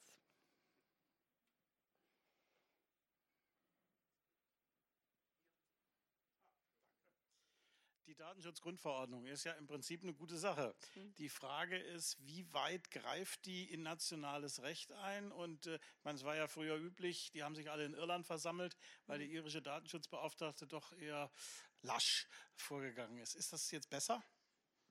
Ja, das wird man sehen. Ne? Also das Problem ist halt an solchen Rechtsstreitigkeiten, dass die ähm, sehr lange dauern, ne? weil die Unternehmen natürlich dann nochmal fünfmal in Berufung, oder so, so, oft in Berufung gehen, wie sie können.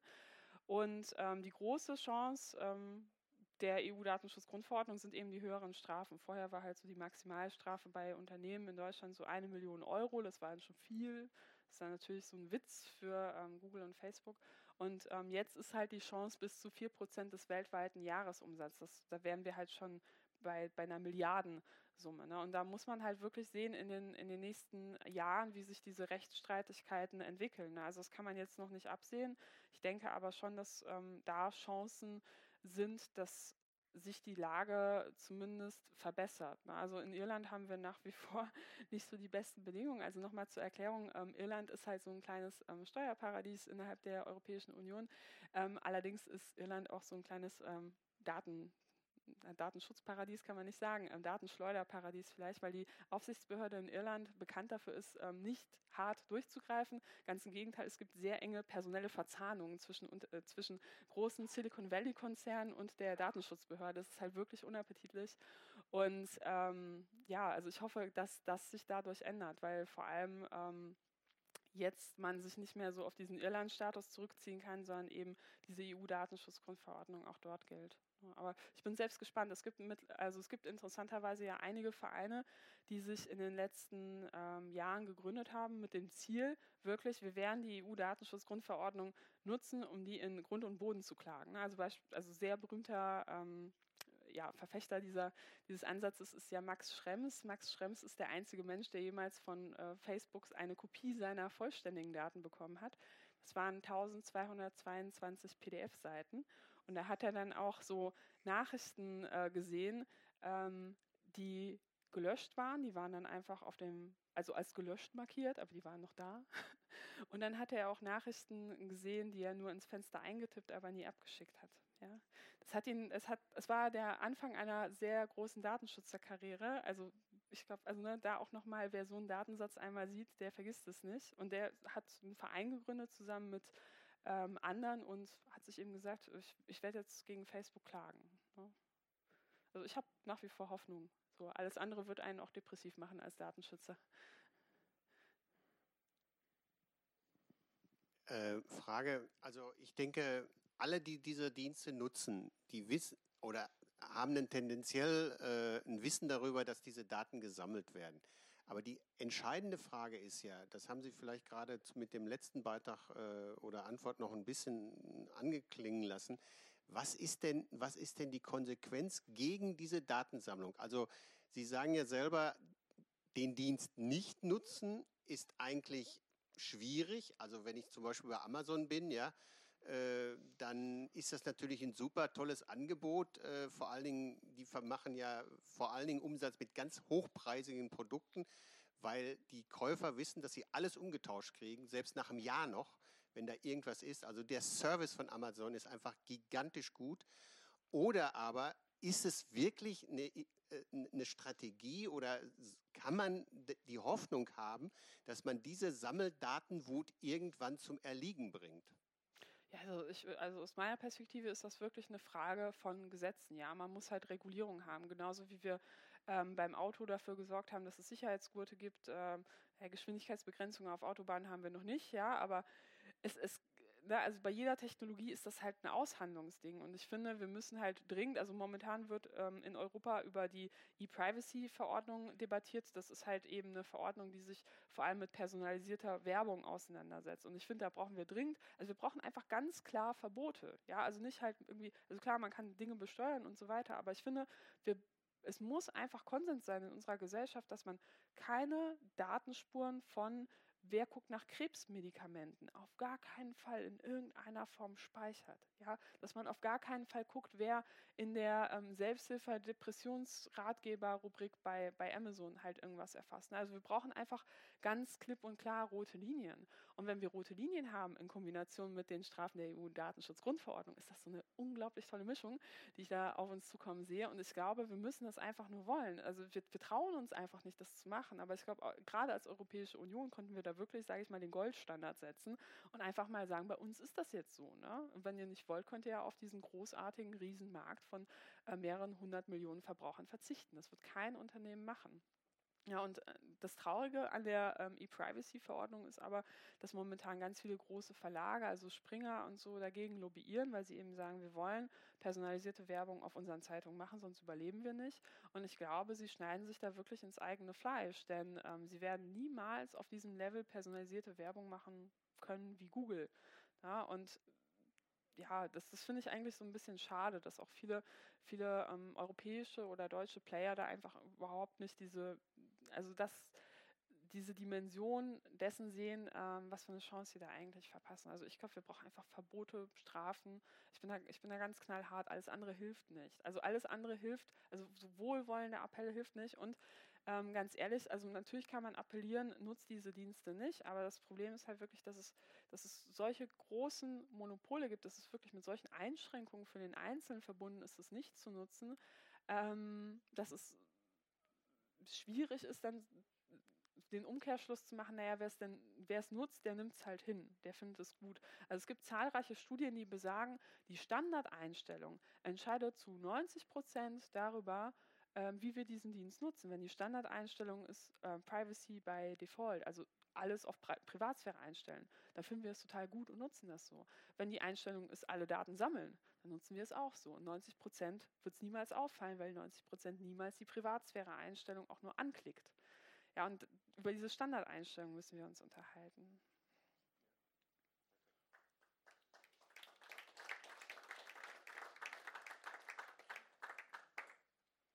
Interessant, interessant ist es ja auch, dass es ähm, Datenschutz heißt ähm, und nicht Kundenschutz. Mhm. Äh, Verbraucherschutz ist ja schon belegt.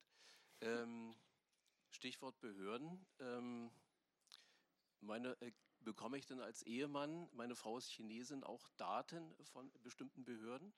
Oder muss meine Frau die abfragen? Nee, also soweit ich weiß, ist als Ehemann kriegt man da nichts. Okay. Also meine Frau müsste abfragen. Ich kann es nicht, oder?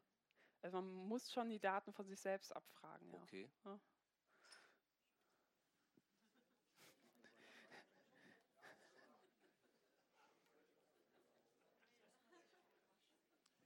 Habe noch eine kurze Frage zum Leistungsschutzrecht. Äh, Sie haben es angesprochen. Äh, wird eigentlich in der Netzgemeinde auch jetzt die Errichtung einer gemeinnützigen Plattform auf EU-Ebene diskutiert? Weil für die würde ja das Urheberrecht in der jetzigen Fassung nicht gelten. Mm, ja, soweit, soweit ich weiß nicht. So, also, nö. Nee, also das wäre eine nette Idee. Es gibt übrigens auch mittlerweile so Alternativen zur GEMA, also zu, sag ich mal, den klassischen Verwertungsgesellschaften. Aber ich denke, dass das nicht so die, die Lösung ist. Ne? Also wir brauchen schon bessere Gesetze und das, was da jetzt in der EU beschlossen wurde, das, das ist aus meiner Sicht äh, übers Ziel hinausgeschossen. Da versucht man mit dem Urheberrecht Dinge zu reparieren, die an anderer Stelle kaputt sind. Da hätte man lieber, weiß nicht, Google besteuern sollen oder so. Ja, aber ich glaube, hier gibt es schon erste Auflösungserscheinungen. Ich glaube, würde ich sagen, wir, wir sind am Ende und äh, ich danke Ihnen äh, vielmals für die Geduld und für die Einladung, für die Möglichkeit hier zu sprechen. Hat mir große Freude gemacht. Vielen Dank.